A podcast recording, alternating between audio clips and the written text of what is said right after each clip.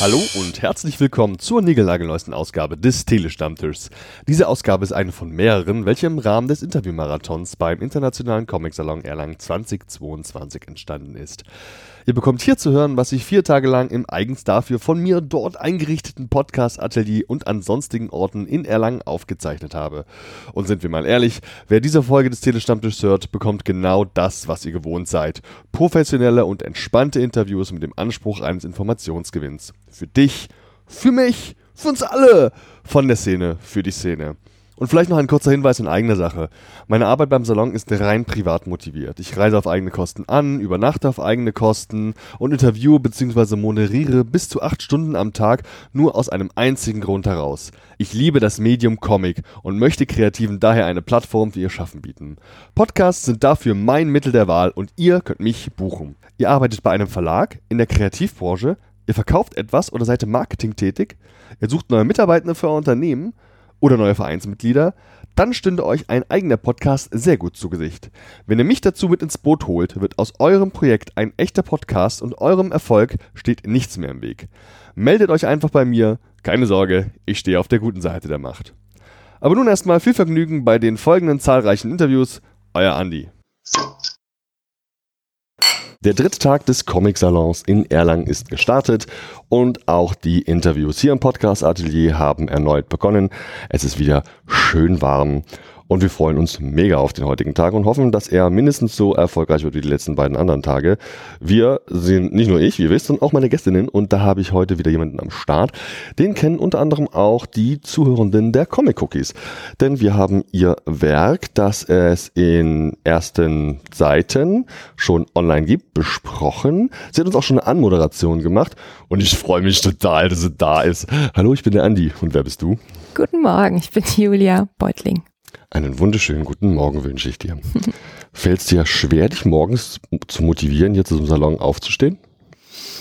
Mm. Also zum Salon generell nicht. Mhm. Prinzipiell morgens schon mal. Ja. äh, aber es ist ja schon was super Besonderes hier zu sein. Nein. Nein. Heute nicht. Sehr gut. Wie läuft es denn für dich? Du bist in Halle C untergekommen, ne? Ich bin in Halle C bei den ganzen Kleinausstellern. Es ist sehr schön, mit ganz vielen Artists zusammenzusitzen, ja. was ich normalerweise ja nicht habe, wenn ich alleine zu Hause in meinem Arbeitszimmer sitze und niemanden sehe. Das heißt, alle sind total aufgekratzt wie die wilden Hühner ja. und schnattern die ganze Zeit. Ähm, aber gleichzeitig müssen wir ja auch mit anderen Leuten reden und deswegen bin ich noch nicht so richtig rumgekommen, um mit allen anderen Artists zu reden. Aber das schaffe ich noch und ich freue mich sehr drauf. Und die anderen Gespräche, die ich führe, sind auch alle toll. Du meintest gerade, das ist ja dein erster Salon. Kennst du die anderen eigentlich alle, die hier so bei dir also, im Zelt mitsitzen? Es ist mein erster Salon als Ausstellerin, mhm. aber ich war schon oft hier als Besucherin. Mhm. Ich drei oder viermal. Mhm. Äh, und es hat mir, also ich habe es einfach immer sehr, sehr genossen, hier Besucherin ja. zu sein. Ähm, und ich habe mich jetzt einfach das erste Mal getraut, Ausstellerin zu sein. Was ich ein bisschen bedauere, ist natürlich, dass ich nicht so viel mitbekomme vom mhm. Salon. Äh, das ist einfach ein Ort, wo du Dinge hören und sehen und Leute sprechen kannst, die normalerweise wahrscheinlich im ganzen Jahr nicht auftauchen. Ja. Und ja, wenn ich hinterm Stand festsitze, dann ist es halt nur ein bisschen was davon, was ich mitbekomme. Es ist ja auch so viel, gerade wenn du auch die Perspektive des Publikums kennst, das ist doch allein schon so viel Programm, mhm. so viele Ausstellende, so viel Zeug, dass man sich eigentlich alles anschauen möchte. Das ist unabhängig davon, ob du hinterm Tisch sitzt oder als Presse unterwegs bist oder so. Niemand kriegt alles zu sehen, das, das geht gar nicht. Ja, ja, das stimmt. Aber hier sind ja jetzt direkt hier in der Altstadtmarktpassage mhm. sind noch zwei Ausstellungen. Das heißt, wenigstens zwei Ausstellungen kann ich mir vielleicht angucken, wenn die nachher noch rechtzeitig aufmachen. Das machen wir. Beide sehr toll. Das ist die Jaja-Ausstellung hier vor der Tür von der Annette Köhn und die Jungs von Gang Ho, beziehungsweise ja kuratiert vom Comic Festival München. Und sie gleich gegenüber, Leute, ihr müsst das sehen, das ist, ist echt gut geworden. Es ist jetzt schwierig für euch, weil ihr hört das im besten Fall drei Jahre nachdem es aufgezeichnet wurde. Aber versucht da mal irgendwie an Bilder zu kommen. Macht einfach mal. Liebe Julia, du hast einen Comic gemacht, ne? Ja, habe ich. Und ich habe sogar, glaube ich, das alles, was es davon bis jetzt gibt, gelesen. Ja, das hast du auch. Also es gibt Storyboards, die ihr noch ja. nicht gelesen habt, aber die sind natürlich hässlich. Mhm. und jetzt auch nicht das Richtige fürs Review. Ähm, und es gibt sehr, sehr, sehr viel Geschriebenes ja. zu dem Comic. Ich habe ja schon praktisch die ganze Geschichte geschrieben. Mhm. Ähm, den kann man lesen wie ein Roman, wenn man mit mir befreundet und mein Testleser ist. Ja. Aber wenn man normaler Leser ist aus irgendwo anders in der Welt oder aus dem Internet, dann kann man zwei Kapitel davon lesen und die hast du auch schon gelesen. Genau. Ist ein Teil der Sachen nicht bei dir auch auf Patreon online? Von dem, was noch nicht veröffentlicht Ja, ist? die quasi? Storyboards sind, äh, also zwei Kapitel Storyboards zusätzlich sind auch auf Patreon. Mhm. Mega, wenn ihr da noch ein bisschen was hören wollt. Und dann, dann hört auch natürlich in die Comic-Cookies-Ausgabe rein, in der wir es besprochen haben. Aber lasst doch vielleicht noch mal ein bisschen auf Being Monsters im Detail zu sprechen kommen. Erzähl doch mal aus deiner Sicht, worum geht's eigentlich? Oh, ich habe gestern so oft diesen Comic pitchen Dann müssen. ihn ja und es ist wirklich nicht so einfach. Ähm, es ist äh, ein Langformat-Webcomic, der wird ein paar Jahre dauern, bis er abgeschlossen ist im Internet. Ähm, ich sage das jetzt mal hier, damit es alle wissen und nicht aus den Wolken fallen, wenn ich es ihnen mal sage. Ich plane acht Bücher. Ja, und ich habe die ersten zwei Kapitel fertig. Das ist ungefähr so ein Drittel vom ersten Buch. Ja, toll. Es ist, Mhm. es ist einfach unglaublich viel, äh, was daran liegt, dass ich es nicht kürzer erzählen kann. Aber inhaltlich ähm, ist es eine moderne und ganz freie Adaption Ja. vom Märchen von der Schöne und dem Biest. Aber nicht unbedingt als Romanze, sondern ähm, es ist halt mehr ein Drama und eine Detektivgeschichte. Ja, Äh, von der Detektivgeschichte hat man noch nicht so viel in den ersten zwei Kapiteln. Das baut sich auf und dann lösen sich kleine Dinge wieder. Äh, und es geht eben um ähm, eine junge Frau, die ist Aktivistin und die äh, strandet in so einem kleinen ähm, 100-Seelendorf, wo sie es überhaupt nicht mag und legt sich dort mit der konservativen Bevölkerung an und aber gleichzeitig verliert sie dort im nahen Wald ihren Hund, der verschwindet ähm, in wie so einer mikrokleinen Mini-Welt, die hinter einer riesigen Rosenhecke liegt, die äh, sie, sonst niemand kennt und dort steht ein Schloss und dort läuft ein Monster rum. ja, Äh, und um jetzt ihren Hund wieder zurückzubekommen, muss sie da halt jeden Tag hin und sich mit diesem Monster auch noch auseinandersetzen. Das heißt, sie hat zwei Konfliktpole, äh, einmal dort äh, bei dem Monster und einmal in der echten Welt, zwischen denen sie immer hin und her wandert. Mm, Die beiden äh, verstricken sich auch irgendwann miteinander. Ähm, und äh, es äh, gibt ganz viele Entwicklungen mit ganz vielen äh, Characters auf, auf lange Zeit. Ähm, und ähm, es gibt eben einfach auch eine Menge Geheimnisse zu lösen. Also was ist das mit dieser Welt und mit dem Monster? Und es gibt auch Menschen, die dort Geheimnisse hüten. Ähm, und äh, ja, das ist das Setup. Und mehr kann ich auch gar nicht erzählen, sonst komme ich nämlich schon ins Spoiler-Territorium, glaube ich. das ist auch eine Geschichte, in der steckt wahnsinnig viel drin. Ich kann mir vorstellen, dass da auch noch verschiedene Ebenen dazukommen. Eine Ebene ist ja auch die von dir angesprochene Geschichte, dass sie so ein bisschen die neue mit den neuen möchte sagen, modernen Lebensphilosophien und Einstellungen ist und dann in diese konservative Gegend Mhm. reinkommt, wo man ja auch einen gewissen Interessen, beziehungsweise Generationenkonflikt reininterpretieren kann und so. Sind dir solche Themen, so Metathemen, vielleicht damit auch ein bisschen aufklärende Themen, war dir das An- Anliegen wichtig, sowas zu machen? Mm, Also ich habe es jetzt nicht geschrieben als Geschichte, die irgendwie aufklärend ist. Also Claire, meine Heldin, ist Tieraktivistin, was äh, einfach aus meiner eigenen Lebenserfahrung kommt, weil ich halt aus dem Tierschutz und Tierrecht komme. Und es ist nicht einfach, so Mhm. zu leben und auch nicht einfach da aktiv zu sein in der Richtung. Es ist so ein unerwünschter Aktivismus, Ja. der die Leute auch einfach, den die als Bedrohung auffassen. Das heißt, selbst wenn du nur da bist und ganz passiv bist, wirst du trotzdem als Bedrohung wahrgenommen. Ja. Ähm, äh, schon allein, wenn du sagst, ich bin vegan, ja, Ja. dann sind die Leute so, äh, erzähl mir bloß nichts, ich will irgendwie Ist jetzt. oft der Fall, Das, also du, du wirst praktisch, äh, die Leute reagieren mit Aggression auf dich, nur weil du existierst. Und du ist aber meine Hauptperson auch eine, die einfach selbst auch sehr explosives Potenzial in sich Mhm. trägt und auch aktiv Konflikte provoziert. Ähm, und äh, das ist natürlich schön für Storytelling, ja, weil du einfach äh, viele, viele ähm, interessante ähm, ja, einfach Brandherde überall aufmachen kannst, die dann sofort Ja. sich hinlodern und zwischen denen du hin und her springen und interessante Sachen erzählen kannst. Und ich wollte jetzt keine Geschichte darüber machen, ähm, wie man eine gute Aktivistin ist Ja. oder ähm, darüber, warum es toll ist, äh, sich für Tierrecht einzusetzen oder so, sondern es ist einfach eine Person, die hat diese Eigenschaft ähm, und sie muss damit umgehen.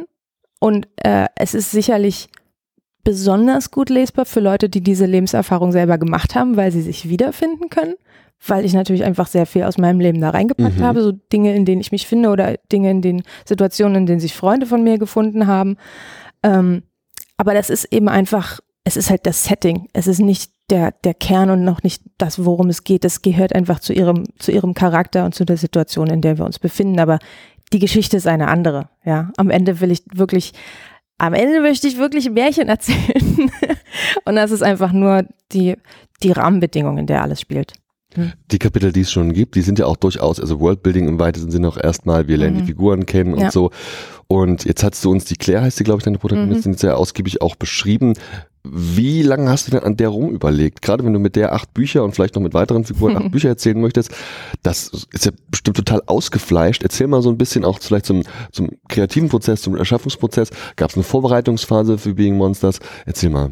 Ja, ich äh, glaube, da habt ihr in dem Podcast auch drüber gesprochen. Wie kann sie so lange Vorbereitungsphase gemacht haben? Ich habe ich hab dreieinhalb Jahre Pre-Production gemacht, tatsächlich, bevor ich angefangen habe, die ersten Seiten online zu publishen. Mhm. Ähm, was daran liegt, dass ich äh, nicht mit dieser Idee schon seit meiner Kindheit irgendwie schwanger gegangen bin, sondern ja. ich habe die einfach gehabt eines Tages und ich dachte, äh, ich mache jetzt was in die Richtung und es hat lange gedauert, bis ich überhaupt eine Geschichte hatte. Da musst du die schreiben, dann musst du die Characters entwickeln, Characters zeichnen, die Locations entwickeln und so weiter und so fort. Ähm, ich muss doch erstmal lernen, wie ich meinen Zeichenstil überhaupt für Comic adaptieren kann. Mhm. Das hat auch ein bisschen gedauert für ja. mich. Ähm, und jetzt, Claire, ich wollte halt, dass ähm, die, äh, es ist also am Anfang merkt man es noch nicht, nicht, noch nicht so richtig, aber es ist wirklich eine Adaption des Märchens. Und du hast in diesem Märchen eine sehr tugendhafte Heldin. Und ich wollte eine tugendhafte Heldin haben. Ich wollte auch endlich mal eine Figur haben, die in diesem Tierrechtskontext lebt, weil ich das sonst nicht sehe in Medien. Mhm. Und ich wusste aber, dass sie nicht perfekt sein darf, sonst äh, sind einfach die Lesenden nicht glücklich mit dieser Figur, die wie so ein Engel dargestellt wird und ja. einen Aktivismus macht und ist es eine Heldenverehrung oder was. Und deswegen wusste ich, sie muss eine schwierige Person sein. Und es gibt einfach Menschen, die halt mit dieser Situation einfach, dass man angefeindet wird und dass man irgendwie ständig Sachen sieht, die einem nicht gefallen, mhm. fallen in der Welt außenrum, die damit nicht gut umgehen und die dann einfach auch aggressiv nach außen gehen. Und ich kenne solche Leute ja. und äh, es tut mir leid für die, dass sie es so schwer haben im Leben, äh, aber ich wollte, dass sie genauso eine Person ist. Und ich habe aber auch damit habe ich angefangen und ich habe aber auch viele andere Figuren in der Geschichte exakt so gestrickt, dass sie halt mit ihr kompatibel sind. Also ich habe jetzt nicht gedacht, doch, das wäre doch lustig, wenn eine Figur so und so ist, sondern ich habe die alle so gebaut, dass sie halt alle gegeneinander schön reiben können. Und du hast jetzt ja gemeint, dass ganz viel schon quasi, wenn man so will, in Buch, in Textform schon fertig ist. Mhm. Also der komplette Arc steht mit den verschiedenen Punkten, die es dazwischen gibt und Ende, Finale, Komplettprogramm, alles am Start. Ja, ich liebe Planen. Mega. Ich habe alles geplant, ja, mhm. tatsächlich. Muss ich aber auch, weil es einfach eine Mystery-Geschichte ist. Ich muss am Anfang Sachen aufsetzen, die dann äh, später ausgezahlt werden. Okay, das ist jetzt sehr englisch gewesen, aber äh, du verstehst, was ich meine. Ja, ich muss mhm. die Sachen aufbauen, so dass es am Ende so einen schönen Aha-Moment gibt. Und äh, ich bin halt immer wieder zum Anfang zurückgegangen und habe immer wieder Sachen umgeschrieben, bis ich dann irgendwann gesagt habe, okay, jetzt wird nichts mehr geändert, jetzt kann ich anfangen zu zeichnen. Mhm. Mhm. Mega. Bin ich gespannt, was da noch auf uns zukommt. Jetzt wird mich ja auch noch vor allem interessieren, du hast jetzt gemeint, acht Bücher, natürlich macht man gleich so ein Mammutprojekt, warum auch nicht? Acht Bücher, ne? Klar, easy peasy. Aha. Und diese Bücher kommen doch jetzt aber kapitelweise alle online. Erzähl doch mal dazu und deinen Erfahrungen, warum eigentlich online? Warum nicht zum Beispiel auch als, als Leseprobe hätte es auch funktionieren können, zum Beispiel als Pitch für einen Verlag? Wie ist denn da so dein Gedankengang gewesen, das Ganze jetzt hier als Webcomic auch zu präsentieren? Äh, also ich denke, natürlich die Länge ist entscheidend dabei. Also ich wusste von Anfang an, das wird lang, es wird entweder ein dickes oder zwei dicke Bücher. Und dann habe ich gemerkt, nee, ist doch ein bisschen und noch ja. ein bisschen länger und noch ein bisschen länger geworden. Und dann dachte ich ja, okay, sowieso Webcomic eignet sich für super für lange Geschichten, das heißt, das auf der Basis allein war das schon die richtige Entscheidung. Ähm, und ich wollte auch nicht jetzt ein Jahr zu Hause sitzen und ein Buch zeichnen und das niemandem zeigen können das würde mich auch wahnsinnig machen. Ja. Äh, Gerade weil ich jetzt nicht schon seit zehn Jahren jeden Tag Comics zeichne, sondern weil das für mich noch total neu und aufregend und toll ist. Ich möchte dann einfach auch der Zeit, vor allem nach drei Jahren Vorbereitung, du willst einfach den Leuten endlich zeigen, was du machst. Und deswegen äh, ist Webcomic die richtige Entscheidung. Ich spreche hier gerade auch mit Verlagen. Mhm. Ich habe nämlich also ich würde gerne auch gedruckt sehen, wenn sie so weit sind, aber ich habe keine Lust, sie selber zu drucken. Wenn es mhm. das zu viel Arbeit, zu viel mhm. Aufwand, zu viel Tamtam -Tam und Vorbereitung, dann verbringe ich meine Zeit lieber mit Zeichnen und rede hier mit Verlagen, wobei es im Moment so aussieht, als ob es sehr unwahrscheinlich ist, dass ich eine Erstveröffentlichung in Deutschland bekomme, einfach aufgrund der Länge. Ich kriege sehr gutes Feedback von äh, Verlagen, aber wer nimmt einen neuen Zeichner mit acht Büchern? Das ist schon sehr, sehr ungewöhnlich für mhm. deutsche Verlage. Also vielleicht wende ich mich mal in Frankreich oder vielleicht äh, gibt es ähm, ja über die Online, das Online-Publishing noch andere Möglichkeiten. Oder vielleicht äh, lasse ich sie jetzt einfach wachsen und wachsen und wachsen. Und wenn ja. ich drei Bücher habe, sind die Verhandlungen nachher schon wieder leichter. Ich, ich werde sehen, was passiert. Wenn dann auch deine Millionen-Community dazukommt, die die Bücher genau, natürlich kaufen richtig. wird, ganz klar, das ist gar kein ja. Problem. Man kann die Verlage ein Stück weit verstehen, die haben halt auch nicht nur gute Erfahrungen gesammelt. Ne? Mhm. Viele junge KünstlerInnen der letzten Jahre haben tolle erste Bücher geschrieben und mhm. es kam manchmal nicht zum zweiten oder gar dritten. Mhm. mhm. Und da kann man zumindest nachvollziehen, dass sie da so ein bisschen mhm. zurückhaltend sind. Mhm. Gerade weil es für die äh, nicht immer, also sind ja auch Investitionen und Abenteuer und Experimente, die alle dann dabei eingehen. Ja. Mega. Ja, und nun ist der Comic Salon Erlangen. Wir sitzen hier in unserem Podcast-Atelier und genießen, naja, die Sonne will ich nicht sagen, aber zumindest das Wetter. Wie ist denn so bis jetzt deine Interaktion auch mit dem Publikum gewesen? Reißen die dir alles aus der Hand? Erzähl mal so ein bisschen deine Eindrücke von diesem Jahr. Wie ging es für dich bis jetzt? Also aus der Hand reißen jetzt nicht. Mhm.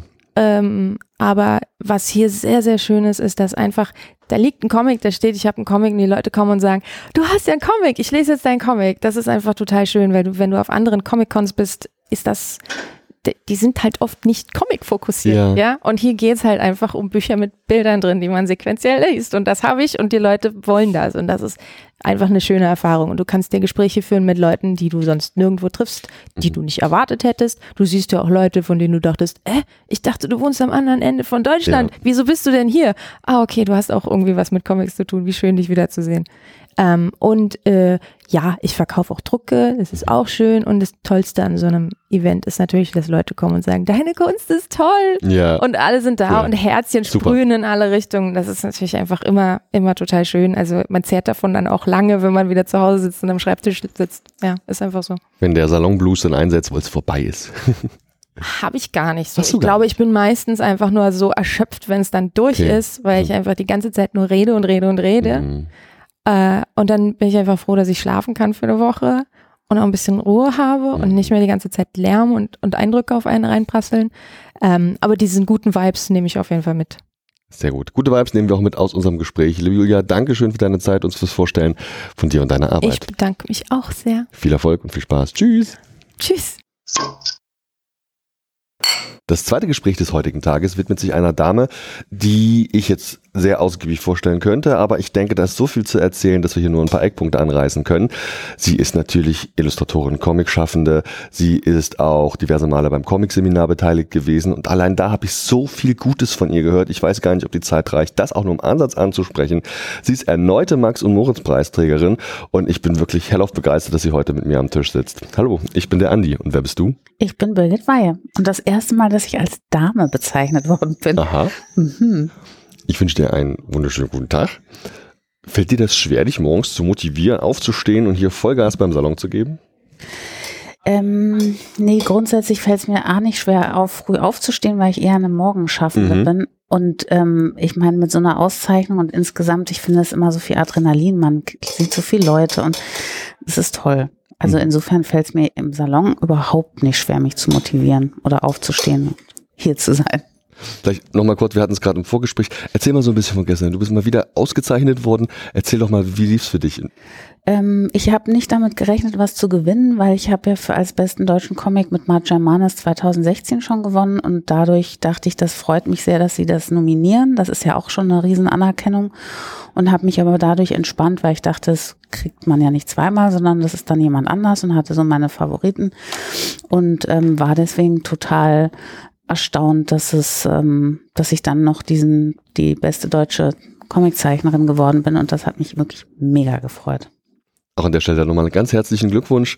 Gewonnen hast du mit deinem aktuellen Wert Root Girl, erscheint beim Avant Verlag und da müssen wir auf jeden Fall drüber sprechen. Ich habe jetzt schon große weite Teile davon gelesen und ich denke, da ist so viel drin, das hat nicht ohne Grund gewonnen. ja, nee, das Buch hat er nicht gewonnen. Also, ich, okay, also quasi, so. ich habe quasi als ja. Zeichnerin gewonnen. Ja. Als Buch hat ja äh, bester deutscher Comic Aisha Franz ja. ja. gewonnen. Okay, danke für die Klarstellung. Ja, erzähl mal so ein bisschen, bevor ich das mache und dir irgendwas zusammenstammel. Wie ist denn so der Hintergrund zu Root Girl? Wie kam es dazu? Ähm, ich habe zwei Jahre für den Berliner Tagesspiegel einen Strip gezeichnet und habe dazu immer äh, Persönlichkeiten interviewt oder nicht Persönlichkeiten, Menschen einfach, die viel ihre Orte gewechselt haben und habe in dem Zusammenhang Priscilla Lane kennengelernt, eine Germanistikprofessorin und habe dann zum Abschluss zu ihr gesagt, Mensch, du hast ja so ein Leben gehabt, da kann man ein Buch draus machen. Und dann meinte sie, ja, mach doch. Mhm. Und dann habe ich mich zu Beginn schwer getan, weil parallel dazu ist mir in den USA kulturelle Aneignung vorgeworfen worden mit meinem Buch Mart Germanis oder insgesamt mit meinen Comics. Und dann dachte ich, äh, dann geht es jetzt gleich weiter, weil sie Afroamerikanerin mhm. ist, dann wie erzähle ich das und lasse ich mir vorschreiben, was ich erzähle. Also mache ich es dann gar nicht erst aus Angst vor diesem Vorwurf und habe dann mich aber entschieden, es zu machen und gleichzeitig aber das zu reflektieren und mit einzubeziehen, so wo sind da Probleme oder auch nicht und habe sie das immer auch kommentieren lassen als Figur, was ich mache. Diese Angst, die muss doch ein riesen Damoklesschwert gewesen sein bei der Erstellung, oder? Zu Beginn ja, aber dadurch, als ich mir dann überlegt habe, ich zeichne einfach immer ein Kapitel und so habe ich es auch komplett chronologisch durchgezogen und schicke ihr das dann und lasse es kommentieren und zeichne diese Kommentare von ihr wieder rein. Und dadurch ist es wie so ein Dialog, hatte ich so plötzlich das Gefühl, ich kann auch Fehler machen und ich kann die auch offenlegen. Also wenn sie sagt, du musst aber Hautfarbe zeichnen, weil Hautfarbe ja. ist was, was uns unterscheidet und worum es hier geht. Wenn du jetzt alle irgendwie farblos lässt, dann tust du ja so, als ob das kein Thema ist. Mhm. Und mach es aber bitte so und nicht so. Und dann, da habe ich, ich habe halt auch wirklich sehr viel gelernt, auch über die politischen Feinheiten in den USA und so.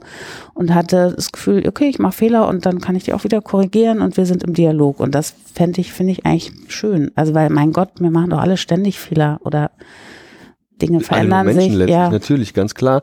Und gerade, dass du sagst, du hattest auch diesen Lernprozess, finde ich so faszinierend. Ähm, jetzt bist du eine von eine, eine erfahrene Künstlerin, die halt wie gesagt da auch äh, in der Branche steht und da Erfahrung gemacht hat. Und wenn man dann plötzlich mit so einem Vorwurf konfrontiert wird, ich glaube, das kann einen auch echt so ein bisschen aus den Socken, aus den Schuhen hauen, kann, könnte ich mir vorstellen. Ja, es stellt sich halt bei diesem Vorwurf natürlich auch die Frage, was kann ich dann noch erzählen? Ganz genau. Und wer entscheidet das? Also wer entscheidet darüber, was ich erzählen darf und was nicht?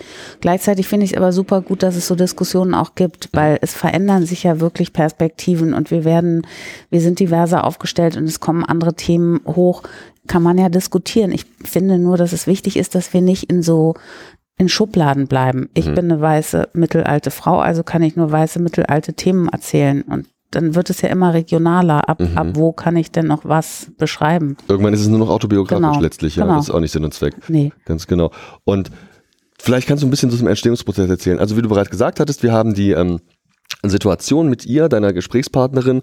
Ihr, äh, du erzählst, also in den Teilen, die ich jetzt gelesen habe, zum Beispiel auch ihre Kindheitsgeschichte und die Geschichte mit der Mutter, wie so das Zusammenleben und der Alltag ein Stück weit war. Und danach gibt es nochmal den Abschnitt, wo sie das quasi reflektiert und den Lesenden dann gibt nochmal eine gewisse Klarstellung vielleicht dazu auch gibt oder erweiterte Details erzählt. Wie lief das denn ab so im Erstellungsprozess?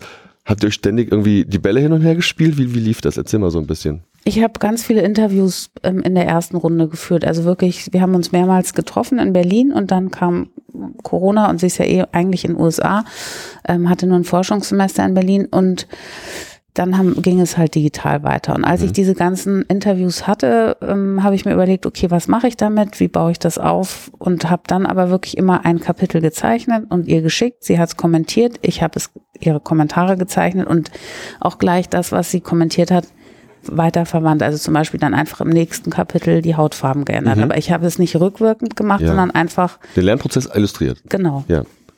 Und da sind ja auch viele Sachen drin. Also du hast jetzt die Hautfarbe-Situation angesprochen, aber zum Beispiel auch eine Farbpalette, die ich total spannend finde. Vielleicht kannst du die nochmal erläutern. Ähm, du hast dich ja auch reduziert in der Farbpalette und so. Welche künstlerischen Absichten hast du denn damit verfolgt?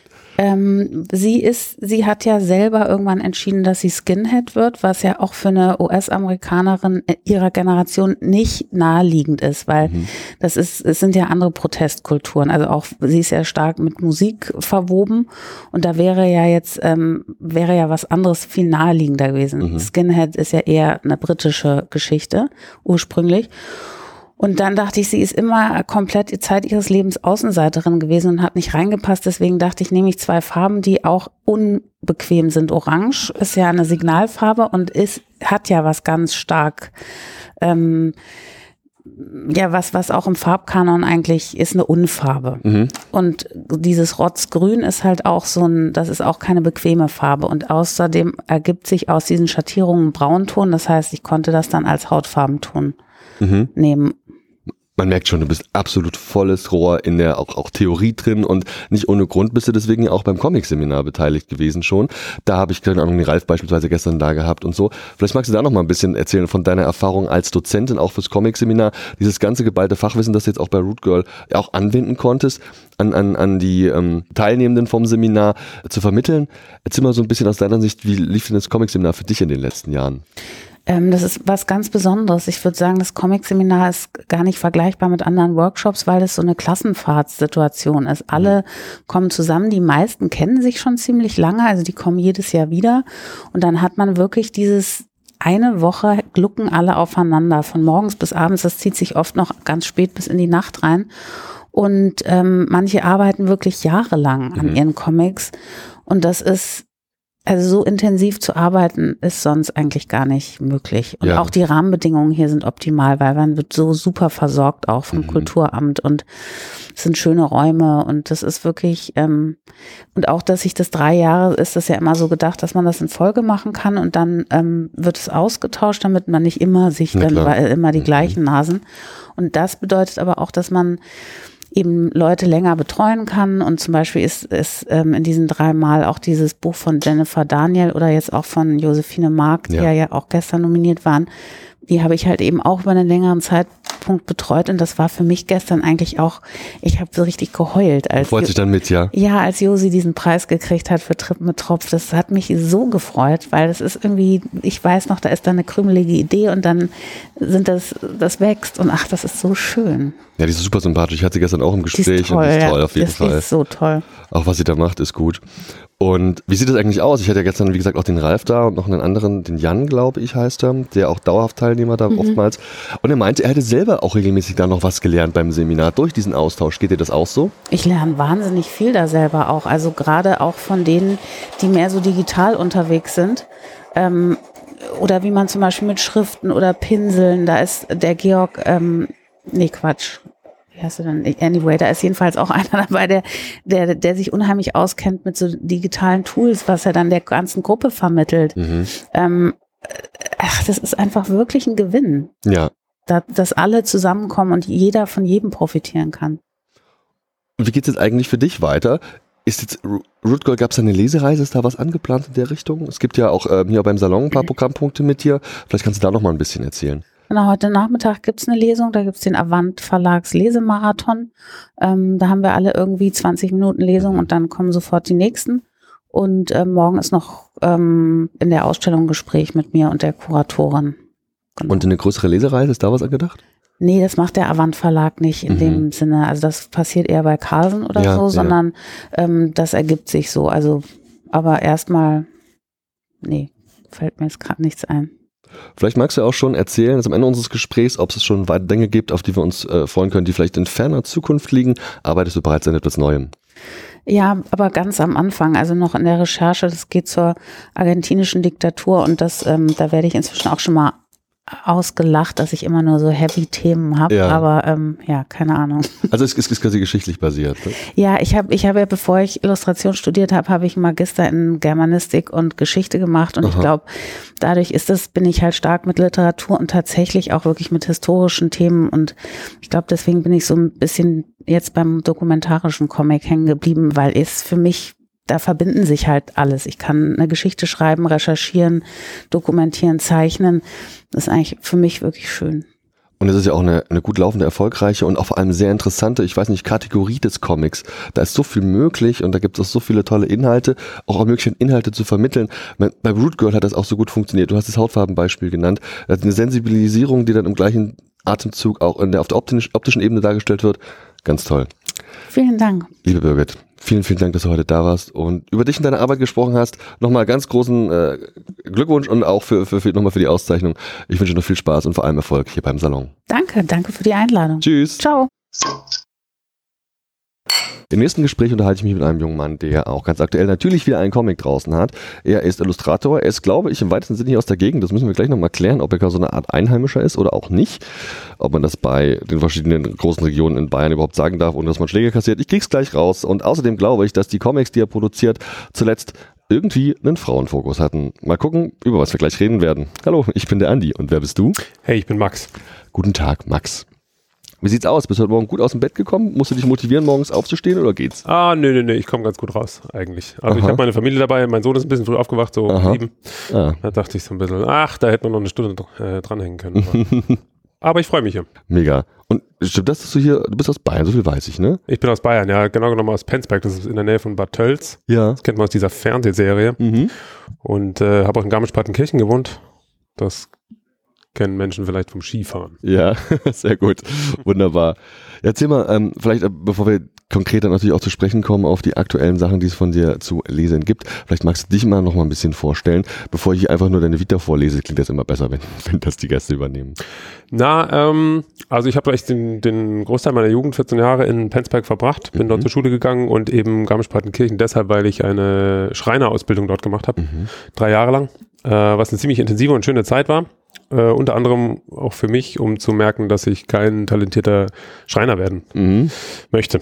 Und äh, genau, gleichzeitig habe ich mich da äh, so langsam so ein bisschen auf so eine äh, Bewerbung für die Kunsthochschule fokussiert und dann eben Illustration in Leipzig studiert. Mhm. Genau. Was vielleicht noch äh, dazu zu sagen gibt, ist, dass äh, wir das Festival The Millionaires Club in Leipzig ja. dann gegründet haben, so direkt nach dem Studium, 2013 war das. Mhm. Und ähm, das hat jetzt acht Jahre lang haben wir das organisiert und wurde jetzt von dem Snail Eye Festival abgelöst. Das hat mich tatsächlich mal interessiert. Ich hatte da mitbekommen, dass das äh, der Millionaires Club dann quasi, ich weiß nicht, dauerhaft pausiert wurde, keine Ahnung, ja. ob es tot ist, aber dauerhaft pausiert. Und dann gab es zur neuen ähm, Umsetzung. Vielleicht kannst du das mal kurz erzählen, wie war da die Situation? Weil wir hier beim ähm, Podcast natürlich auch so Veranstaltungen gern besuchen. Na, das war so, dass die Entwicklung des Millionärsclubs äh, also sehr hausgemacht war, wirklich einfach wir dilettantisch da einfach rein sind, äh, Ausstellungen gemacht haben, mhm. das sofort, also also riesig besucht war, wir zwei Partys geschmissen haben, Freitag und Samstag komplett mhm. mit der Zunge auf dem Boden, mhm. dann da montags ähm, die den gleichen Boden auch gewischt haben und ähm, ja, das schnell groß geworden ist und mhm. schnell auch beliebt, wir uns darüber sehr gefreut haben, aber dann so im, ich sag mal, sechsten, siebten Jahr gemerkt haben, okay, es, äh, es wird jetzt langsam, fühlt sich langsam so richtig nach Arbeit an. Und das wollten wir eigentlich ha nicht haben. Wir mussten uns, äh, weil der Millionärs Club selber eigentlich ein Kollektiv ist und nicht das Festival. Wir haben also wir dann uns mehr und mehr als Kollektiv verstanden haben und gemerkt haben, wir sind das gar nicht mehr. Manche wohnen jetzt in Berlin, wir treff, können uns nicht mehr so häufig treffen, das ist nicht mehr wie im Studium mhm. und haben langsam gesagt, okay, wenn das jetzt nicht mehr so von alleine diesen, äh, diese Kraft hat, ja. dann sollten wir das vielleicht entweder Menschen suchen, die das entweder weitermachen oder was eigenes machen oder uns einfach nur mal ein bisschen ausruhen. Mhm. Und ich glaube, das war so die Entscheidung schon vor dem letzten, 2020. Und äh, der wurde dann auch nur noch eröffnet und gleich wieder geschlossen, weil eben da was passiert ist. Da was passiert ist. Vermisst du es? Oder ist auch vor, das erstmal jetzt? Also zwischendrin vermisse ich es auch mal, aber im Moment genieße ich es eigentlich mehr, dass ich da so ein bisschen so um zwischen, ich sag mal, Dezember und März ein bisschen mehr, bisschen mehr Zeit habe. Mhm. Jetzt gibt es von dir natürlich, deswegen sprechen wir auch miteinander, verschiedenste Comics und ich hatte schon erwähnt, die aktuell bei Reprodukt erscheinenden ähm, Dinge, die ich gesehen habe, die heißen im Titel alle so wie Frauennamen. Erzähl doch mal so ein bisschen, wie kommt es denn dazu? Vielleicht magst du uns die einzelnen Werke auch mal kurz vorstellen, gerade vielleicht auch so in chronologischer Reihenfolge. Na, ich würde anfangen tatsächlich mit, mit dem, dem ersten Buch, was ich gemacht habe, was Heimdall heißt, was ja. mit dem ersten Namen, sei es ein Vorname oder nicht, aber ja.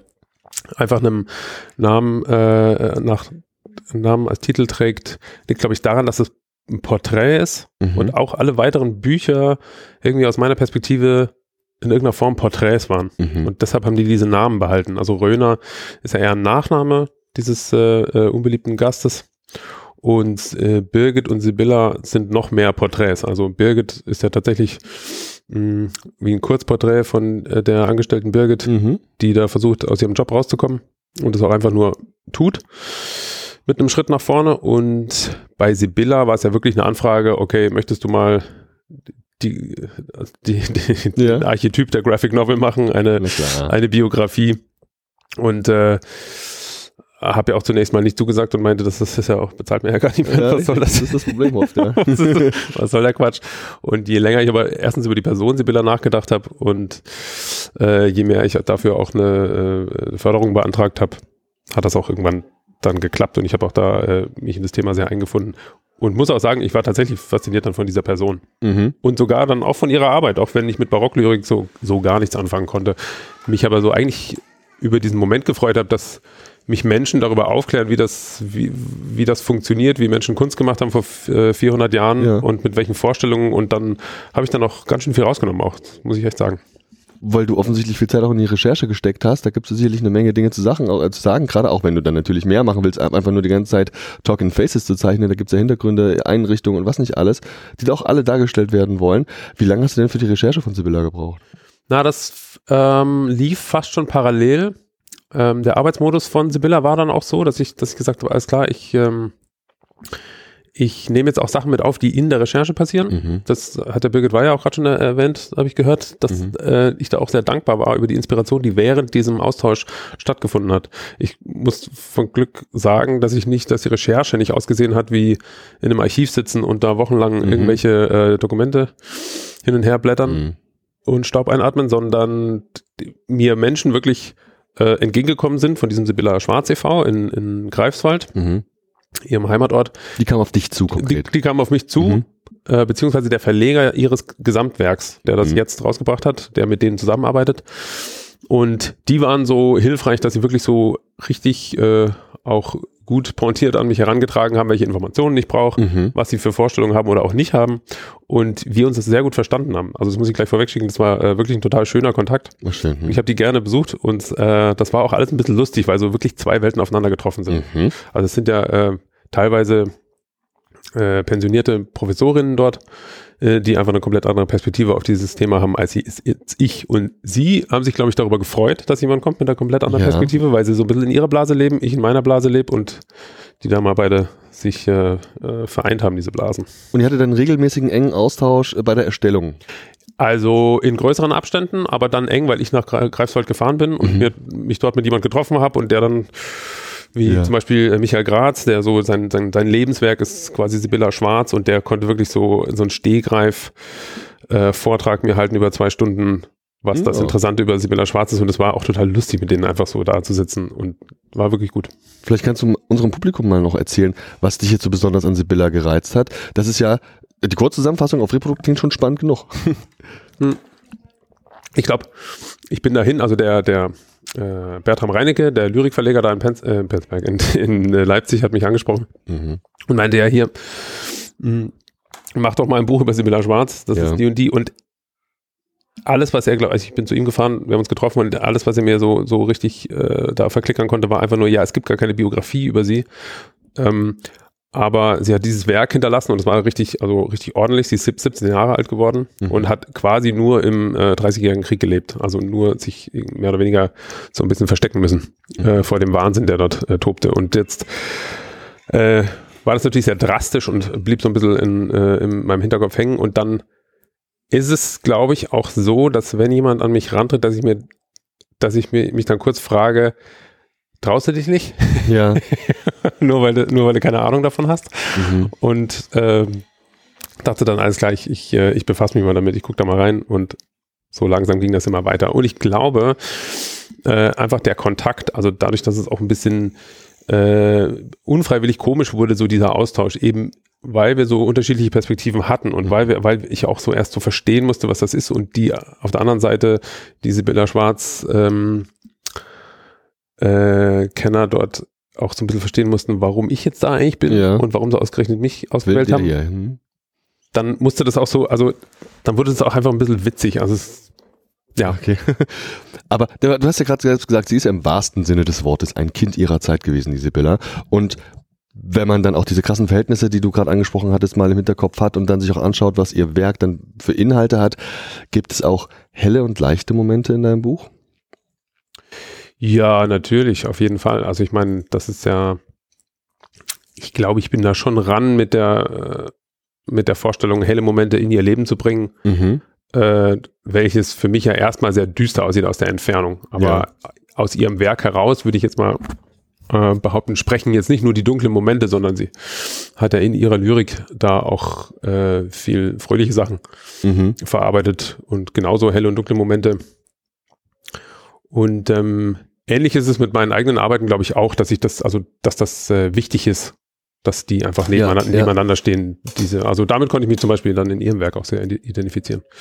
Dass Was, das beides zusammengehört, einfach um auch einen gewissen Kontrast oder Rhythmus zu bilden. Mhm.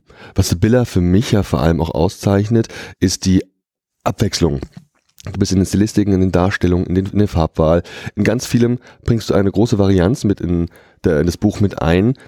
War das sehr schwierig für dich, dich so auf verschiedene Dinge einzulassen und dann auch entsprechend darzustellen?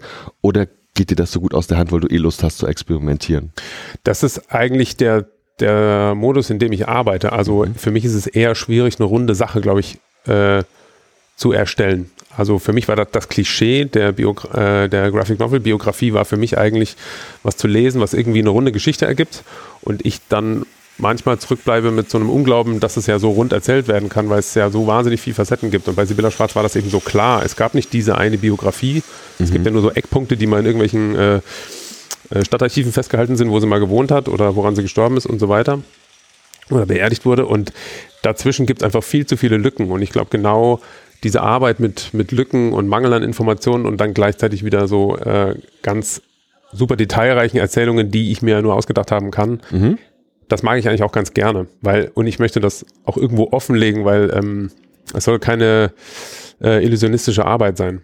Also mhm. ich möchte auch gar nicht den Eindruck vermitteln, dass du jetzt hier etwas Authentisches wahrnimmst, weil es kann nicht authentisch sein und es ist es auch nicht. Es ist ein guter Teil Fiktion mit drin, der ist natürlich auch unterhaltsam ja, ja. unterm Strich. Ne? Ja, genau. Wie sieht's denn aus hier beim Salon? Hast du da zum Beispiel auch Lesungen oder war vielleicht sogar schon eine? Genau, also ich lese morgen um 12 in dem Theater mhm. äh, aus Sibylla und lese heute bei der Rotopol-Lesung noch aus Happy Places äh, ein Buch, was dort erschienen ist. Wie sind so deine Eindrücke vom Salon bis jetzt? Wie reagiert das Publikum? Wie zufrieden oder vielleicht noch nicht zufrieden bist du? Ähm, ich war eigentlich sehr zufrieden, weil ich habe mich gefreut. Ich bin mit meinem Sohn gestern hier angekommen mittags und wir haben uns da eine gute Zeit gemacht. Äh, Kinderbücher uns angeschaut. Ich hatte ein paar Signierstunden, da saß er irgendwie auf meinem Schoß und hat Bücher okay. angeguckt und Toll. ich habe signiert. Das war eigentlich ein ziemlicher äh, Traumzustand in dem Moment. Alle wollen zu Papa und wollen was von dem. ja, also zumindest ein paar wollten zu Papa und wollten was von ihm. Papa ist ein Star. ja, schön, mega. Mensch, Max, vielleicht noch eine Frage zum Schluss. Gibt es schon was, was du anteasen kannst, woran du demnächst mal arbeiten willst? Gibt es schon eine weitere Person, die du faszinierend genug findest, ihr einen Comic zu widmen? Na, ich bin quasi schon mittendrin. Das äh, ist eine Serie, die ich für den Kreuzer in Leipzig macht, das Stadtmagazin. Mhm. Und das ist eigentlich, äh, es ist ein Buch, mhm. dessen Manuskript ich schon ja, jahrelang in der Schublade hatte, was ich jetzt umsetze. Das sind zwei äh, alte Schulfreunde, die jemanden, also ihren Kumpel suchen in Leipzig. Ja. Und das ist ein bisschen auch diese diese Geschichte nach Leipzig zu kommen, dort anzukommen, äh, nicht so wie ich sie äh, selber eins zu eins erlebt habe, aber unter anderem, was ich dort erlebt habe. Und das hat ganz gut ins Stadtmagazin gepasst und gleichzeitig äh, sind das immer vier Seiten aus dem Buch und am Ende wird sich das auf jeden Fall zu einem Buch zusammenschließen. Klingt faszinierend. Ich bin gespannt. Lieber Max, vielen, vielen Dank, dass du heute da warst und ein bisschen über dich und deine Arbeit gesprochen hast. Ich wünsche vor allem noch viel Spaß und im besten Fall auch Erfolg hier beim ja, Salon. Danke dir. Tschüss. Ciao. Unser nächstes Gespräch widmet sich einer Dame, die auch was veröffentlicht beim Avant Verlag. Und ich freue mich total, dass sie da ist, denn es hat auch, glaube ich, also es hat einen ganz spannenden so Bezug auch zum Beispiel auch zum Thema Hamburg war es, glaube ich. Und ähm, ich glaube, wir können hier gleich sehr viel lernen. Ich bin mal gespannt, wo die Reise hingeht. Hallo, ich bin der Andi. Und wer bist du? Hallo Andi, ich bin Nacha Vollenweider mhm. aus Argentinien. Hi. Hi. Vielleicht magst du dich am besten gern selbst mal kurz vorstellen. Mhm. Du sagst selbst aus Argentinien und sprichst fantastisches Deutsch, besser als ich. Wie kam es dazu? Ähm, ich war im, in 2013 habe ich ein künstlerisches Stipendium bekommen vom DAD, mhm. Deutsche Akademische Austauschdienst. Mhm. Ich wollte unbedingt hier studieren, aber davor habe ich Birgit Baye kennengelernt mhm. in Córdoba, Argentinien. Die, war, die wurde vom Goethe-Institut eingeladen äh, für einen Workshop. Und so bin ich zum den deutschen Comics gestoßen, weil die, die sind nicht so bekannt. Ja. Und äh, im Vergleich zu Italien, Frankreich oder Klar, Nordamerika. Ja. ja. Und als ich klein war, habe ich so Comics gemacht. Mhm. Danach habe ich Kunst studiert. Und bei den Comics, die Birgit beigebracht hat, ähm, äh, fand ich sehr interessant, zum Beispiel ähm, diese Mischung von Kunst und Comics. Mhm. Das, äh, und man sieht auch, ähm, wie prägend ist dieser Expressionismus, mhm. so diese Bewegung in Kunst immer noch. Und das fand ich einfach super. Ja. Und äh, ja, dann habe ich mich beworben die, für dieses Stipendium. Äh, Birgit hat auch ähm, äh, mich mit Anke Feuchtenberger kontaktiert, mhm, ja. weil für diese Stipendien ist es wirklich schwierig, ähm, einen Professor oder eine Professorin zu finden, den dein Projekt betreuen möchte. Da ist die Anke herausragend, ne? Sie macht ja so viel in dem Bereich, das ist ja ihr Ding. Ja, und so, Deutsch. Dann, ich konnte kein Wort Deutsch, habe ich zwei Semester in dem Goethe-Institut in Cordoba gemacht. Oh, natürlich hatte ich wirklich kein Gefühl für diese Sprache. Und dann habe ich es hier gelernt. Nochmal für mich. Du saßt in Argentinien, hast gesehen, oh, es gibt nicht so viele bekannte deutsche Comics. Fahre ich mal nach Deutschland, lerne Deutsch und studiere da? Das war dein Ansatz? Ja. Mega geil. Mega geil. Gibt's denn, gibt's denn so viele bekannte, keine Ahnung, litauische Comics? Hätte man auch nach Litauen gehen können? Finde ich ja faszinierend. Ganz toll. Ja. Und dann warst du plötzlich da, hast studiert und hast deine, äh, deine, deine Werke, deine Comics auch geschaffen. Vielleicht erzählen wir mal ein bisschen, worum es eigentlich geht. Du hast jetzt bei Avant auch was rausgehauen. Lass doch mal so ein bisschen die, die beiden Sachen, die da jetzt auch erschienen sind, äh, mal besprechen. Was gibt es denn aktuell von dir beim Avant Verlag zu kaufen? Äh, das neue Buch heißt Zurück in die Heimat. Ja. Da ist wie die zweite Folge von Fußnoten. Mhm. Und ähm, da geht es um meine Rückkehr nach Argentinien. Mhm. Ich, ich beim im Fußnoten ähm, erzähle ich äh, nach meiner Erfahrung, wie es, äh, wie war mein Leben hier in Deutschland. Ja.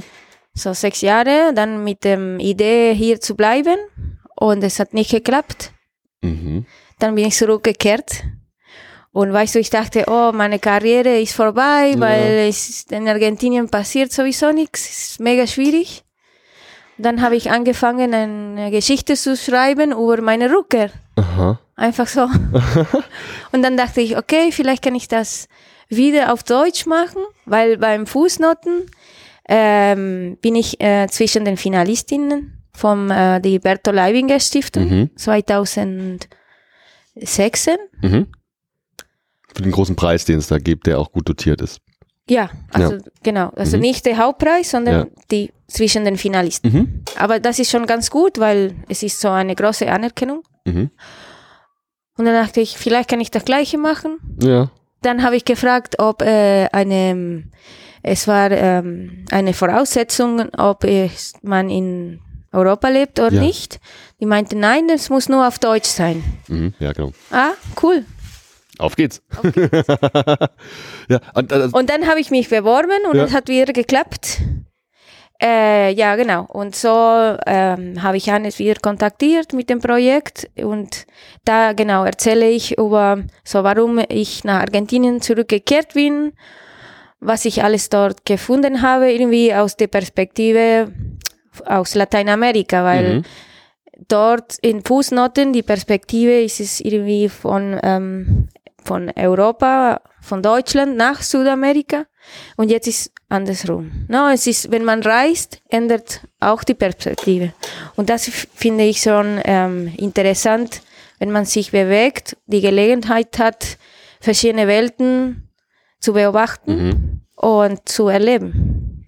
Das heißt, man muss eigentlich immer beide Bücher kaufen und lesen, weil die im Wechselspiel super funktionieren. Die ergänzen sich wahrscheinlich sehr gut. Ja, also wenn mhm. schon, es, es funktioniert auch von alleine, aber es ist, eher, ist interessant halt zu gucken, wie diese Hin- und Herreise ist. Auch weil es ein Bezug zu, du hast etwas von der Sprache gesagt. Mhm. Und weißt du, ich habe deutsche und Schweizer Vorfahren, mhm. vaterlicherseits, sind ganz verschiedene Geschichten. Mhm. Ähm, und ich also ich habe Bücher auf Deutsch, Postkarten, alles, was ich nicht lesen konnte. Mhm. No, und dann, deswegen auch ja, wollte ich ja. unbedingt die Sprache lernen. Ja. Und mit diesen Sachen habe ich mich äh, wieder getroffen, als ich zurückkam, zum Beispiel. Da interpretiere ich auch immer so ein bisschen eine Suche nach Zuhause raus. Du suchst vielleicht mhm. einen Ort, in dem du dich wohl und vielleicht geborgen fühlst, keine Ahnung. Was ist denn für dich zu Hause? Äh, genau das, wo man sich wohlfühlt. Mhm. Also äh, in Deutschland habe ich mich auch wohl gefühlt. das einzige Problem ist nur, dass als Ausländerin äh, man äh, nicht aus der EU, Mhm. wie für viele andere, es ist manchmal kompliziert und ja, Ja.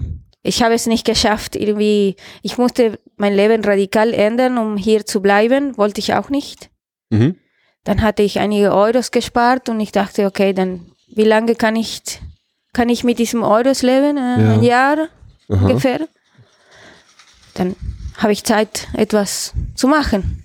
Hast du dein Zuhause inzwischen gefunden? Ja, Fühlt sich wohl, wo du bist? ja, ja. Und ich, weißt du, ich, ich komme lieber halt nach Europa zu Besuch. Weißt du, in Arge bei uns, für uns, wir brauchen keine Visum, nach Europa zu kommen, äh, für drei Monate. Mhm. Ja, und dann kann ich hier mal ab und zu zu Besuch kommen, ganz frei, Beim Avantverlag vorbeischauen. bei Avant Verlag vorbeischauen, Ja. ein Buch machen, äh, als Künstlerin mal ab und zu so. Aber wieder leben, ja, ja. ich, ich bin nicht sicher. Ich glaube, es war ein bisschen hart Hm. und ich, darauf habe ich keine Lust. Mhm. Mhm. Aber wohl habe ich mich schon gefühlt und jetzt, dass ich wieder bin, nach vier Jahren wegen der Pandemie, es fühlt sich total gut an, auch weil es Sommer ist. Vielleicht auch fürs Publikum, das deine Graphic Novels nicht kennt, Mhm. geht es da mehr thematisch so um deine eigene, ich möchte sagen, eben Sinnsuche, Wurzeln suchen Mhm. und ähm, solche Themen? Oder, und, keine Ahnung, geht es da vielleicht auch darum, dass du die Länder so ein bisschen vergleichst und Eigenheiten, Mhm. gesellschaftliche spezielle Sachen? Geht es da auch darum, was sind so diese Themen, die du in den, in den Sachen abdeckst? Ja, genau. Also es geht um die Suche nach Identität, weil wenn man ähm, sich, ähm, wenn man auswandert, Mhm. entfremdet sich alle Mhm. und irgendwie man sucht, was es bekannt ist Ja. in diesem fremden Ort. Mhm. Und ähm, ja, genau. Und dann ähm, nach diesen Beobachtungen beobachte ich auch so Entwicklungen von den Gesellschaften, die Mhm. auch zum meine Geschichte gehören, aber auch zu äh, die europäische Geschichte gehören. Zum Beispiel, genau, so wie, zum Beispiel meine ähm, äh, meine Familiengeschichte, diese Migrationsgeschichte Mhm. nach Lateinamerika Ja. ähm, aber auch als zum Beispiel diese Kolonialgeschichte. Ne? Mhm.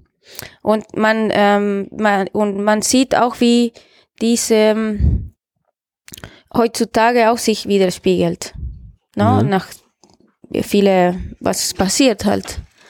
Und ähm, ja, also aus das Eigenes geht es um, die Universelles. Deswegen, ich glaube, es ist auch gut angekommen, weil ich am Anfang habe ich für mich selber gemacht Ja. dann ähm, ja, Birgit Wein meinte, es ist gut. Ja. Und dann, ich war so, genau, Birgit Weihe und dann war ich so, ähm, okay. Ja. Und weißt du, dass viele Leute ähm, das ähm, verstehen oder das lesen können und mögen, äh, da befindet man diese Universelles, diese Empathie. Ne? Mhm. Und das, das war für mich etwas Neues, daran habe ich nicht gedacht. Mhm. Äh, und deswegen finde ich schon äh, sehr interessant. Wenn man blättert durch zum Beispiel auch zurück in die Heimat, dann sieht man ganz viele so wie so beobachtende Panels. Wir sehen Mhm. Stadtsettings, wir sehen aber auch mal ein bisschen Landsetting. Das sind so, ja wirklich so beobachtende, die Atmosphäre prägende Panels. Wie hast du das gemacht? Hast du dir ständig Vorlagen gehabt? Ist das alles in deinem Kopf entstanden? Wie, wie, wie hast du da, wie bist du rangegangen an diese, an diese Panels, an generell an den Comic? Ja, also generell, wie gesagt, ähm, ich bin eine Beobachterin Mhm. und ähm, irgendwie diese die Ich-Perspektive äh, kann man kann ich auch so zeigen. Mhm. Von was ich also die Hauptfigur ist sind meine Beobachtungen und ich habe immer so Fotos. Ich mache Fotos, Mhm. wenn ich ähm, reise. Ich mache viele Fotos und manchmal weißt du mit den Gedanken kannst du diese Fotos auch irgendwie zusammenbringen. Ja. Manchmal, manche Orte, also ähm, manche Zeichnungen sind vom Kopf, aber ich, ich habe eine ähm, visuelle Gedächtnis. Mhm. Mhm. Weißt du, ich kann mich an diese Fotos erinnern und dann denke ich, ah, das wäre gut für das, für diesen Satz Mhm. und tu, tu, tu, tu. so geht es. Wahnsinn. Und jetzt wo du die Heimat ja gefunden hast, dein Zuhause gefunden hast, um was geht's denn in deinem nächsten Werk? Kannst du da schon was anteasen? Ja, also mit diesen zwei Büchern Mhm. komme ich zu die autobiografische Non-Fiction-Comics zum Ende, Ja. weil es, es schließt sich die Reise. Und jetzt möchte ich, weil die Welt ein bisschen verrückt spielt, Mhm. ähm, mich mit Science-Fiction-Comics beschäftigen. Mega geil. Ich habe total Bock auf Sci-Fi. Richtig gut. Ja. Top. Und äh, aber du bist noch in der, in der, in Aber der ich bin noch Produktion, in, der ähm, Ideenfindung. Wenn ich zurückkomme, jetzt habe ich ein bisschen Geld gekriegt, Mhm. dann habe ich Zeit, Ja. um das so auszudenken. Ich würde mich gerne für dieses ähm, äh, Künstlerhaus äh, in ähm, Angoulême Ja. bewerben. Ja. Beim, Fu beim Zurück in die Heimat wurde ich aufgenommen, aber Pandemie. Mhm. Und dann habe ich das zu Hause gemacht. Mhm. Äh, ja, aber jetzt würde ich das gerne nochmal machen, also versuchen. Ja. Mal gucken. Wenn nicht, dann mache ich das wieder zu Hause. Ist kein Problem. Vielleicht nochmal kurz zum Salon auch für dich. Du sitzt ja hier beim Verlag und signierst auch teilweise. Wie ist für dich bisher der Salon verlaufen? Was gefällt dir, was gefällt dir vielleicht auch nicht? Wie sind deine Eindrücke von der diesjährigen Veranstaltung? äh, wow, gute Frage. Es ist so viel, Mhm. dass man muss irgendwie ein bisschen ähm, selektiv gucken. Ich war bei einem Gespräch von Editionsmoderne über Science alternative Sci- Science Fiction Comics. Das war super. Ähm, dann, äh, ich war bei dieser kongolesische, kongolesische Ausstellung, Mhm. auch sehr interessant, weil afrikanische Comics sind total unbekannt. Mhm. Ähm, auch bei uns in Argentinien halt. Es ist selten. Und dann, äh, ich war noch bei die Ausstellung von äh, die, äh, Comic-Künstlerinnen. Ah, an Haifisch oder so. Wo warst du? Nein, nein, von den, ähm, Feministischen Sachen? ja. Mhm. Ja. Und das war super, weil da kann man auch äh, die, weißt du, in Deutschland, was ich schön finde, ist, dass viele äh, Künstlerinnen auch Comic machen. Mhm. Und das ist bei uns nicht der Fall. Wir sind eher weniger Frauen, weil Comics generell ist es eine, oder es war eine sehr männliche geprägte Umfeld. Mhm. Und ähm, ja, ich finde sehr, äh, und hier in Deutschland finde ich das andersrum. Und das, das, ich fühle mich wohl halt in der Comic-Szene. Und äh, da sind alle auch meine Professorinnen Ja. zu sehen, die Originale. Man kann auch die, die, die verschiedenen Perspektiven vergleichen. Ne? Was, Mhm. was beschäftigt jede Künstlerin ähm, in, in dem Moment, dass sie ein Buch machen? Mhm. Ganz verschiedene Themen. Das gefällt mir. Sehr gut. Ja, Mensch, liebe Natscha, vielen Dank, dass Ja, du gerne. da warst, für deine Zeit und äh, uns auch mal deine Werke vorgestellt hast. Finde ich eine sehr interessante Geschichte, die du dir zu erzählen hast und glücklicherweise auch in die beiden Werke gepackt hast beim Avant Verlag. Aktuell erhältlich. Vielen Dank, dass du da warst. Viel Spaß Danke und Erfolg dir. noch beim Salon. Tschüss. Tschüss. Die zwei Herren hier neben mir, das sind zwei Herren, die kenne ich aus Frankfurt persönlich, denn die sehe ich regelmäßig beim Comic-Stammtisch. Das sind Menschen aus der Rhein-Main-Region, die Comicschaffende sind, gerne darüber reden und aber auch irgendwie Bock haben, andere Leute mit ihrem Spirit zu inspirieren und auch kennenzulernen, ein Wort zu wechseln. Und sie haben uns heute auch was mitgebracht, das es echt schon ein bisschen gibt. Es wird eine Lesung geben, sie arbeiten an neuen Projekten und ich glaube, wir haben viel zu wenig Zeit, um das alles zu besprechen. Deswegen geben wir jetzt Vollgas. Hallo, ich bin der Andi und wer seid ihr? Hallo, ich bin der Gordon, Gordon Go von den Interstellar Insects Comics. Ja, und ich bin Alexandros Stavridis. Ähm, ich werde auch Wolfman L. online genannt. Ähm, ich äh, zeichne seit einiger Zeit, also seit vielen Jahren, äh, zeichne ich auch Comics und ich unterstütze den Gordon ähm, bei Interstellar Insects mit äh, Raumschiffdesigns und Hintergründen. Sehr gut, ein Gemeinschaftsprojekt, an dem ihr arbeitet. Lieber Gordon, erzähl doch mal ein bisschen davon. Du bist ja bei der Comics Solidarity, glaube ich, in Halle C, Halle C mit untergekommen, oder? Genau. Da habe ich äh, eine Lesung um 14.30 Uhr und ähm, da werde ich, äh, ja, da werde ich meinen Comic ein bisschen präsentieren, die Webseite, die es dazu gibt. Mhm. Äh, endlich meine eigene Domain, worauf ich ganz stolz bin und ähm, ja, ich hoffe, da das hat äh, Spaßfaktor dann. Lesung Halle C und das ist ja auch immer eine geile Halle, weil da so viele Leute sitzen, die tolle Sachen machen und da auch ein ganz tolles eigenständiges Bühnenprogramm in der Halle von der Solidarity ausgerichtet wird. Du nimmst daran teil und jetzt lass erstmal hier bis ins Detail gehen. Interstellar Insects, also ich kenn's, aber vielleicht wollt ihr nochmal unserer, unseren Hörenden beschreiben, worum es eigentlich geht. Ja, ich versuche das mal wirklich in, einem, in ein paar kurzen Sätzen zusammenzufassen. Äh, das ist wie Star Trek mit Insekten Mhm. und mit dem Hintergedanken, also mit den zwei Hintergedanken. Erstens wollten wir einfach mal was für eine jüngere Altersziel, äh, äh, Alterszielgruppe haben. Äh, zwischen 8 und 14 Jahren ist das äh, gedacht, ähm, so dieses äh, Niveau, dass es für die geeignet ist, aber es lesen dann natürlich auch Ältere. Mhm. Und äh, der zweite ist, äh, dass ich ähm, halt, halt auch etwas machen wollte, in dem Insekten äh, anders rüberkommen in einem Science Fiction, als es normalerweise Starship Troopers mäßig äh, Mhm. üblich wäre. Ja. Also nicht so diese typischen äh, 0850, ja, das, das sind Invasoren, die br bringen die ganze Menschheit um, äh, die wollen die Menschheit vernichten. Ja. Nee, die sind dann halt wirklich, sage ich mal, vermenschlicht. Die, die üblichen Weltraummonster. Genau. ja, faszinierend. Warum eigentlich gerade Insekten und nicht Katzen? Ich äh, bin ein sehr großer Insektenfan schon von Kind auf und als ich äh, in, in, die Insects habe ich schon in meiner Kindheit äh, erfunden. Da äh, ich war damals schon ein großer Star Trek Fan, Mhm. äh, größerer Star Trek Fan als Star Wars Fan. Oh je, jetzt mache ich mir wahrscheinlich Feinde. und ähm, Oh.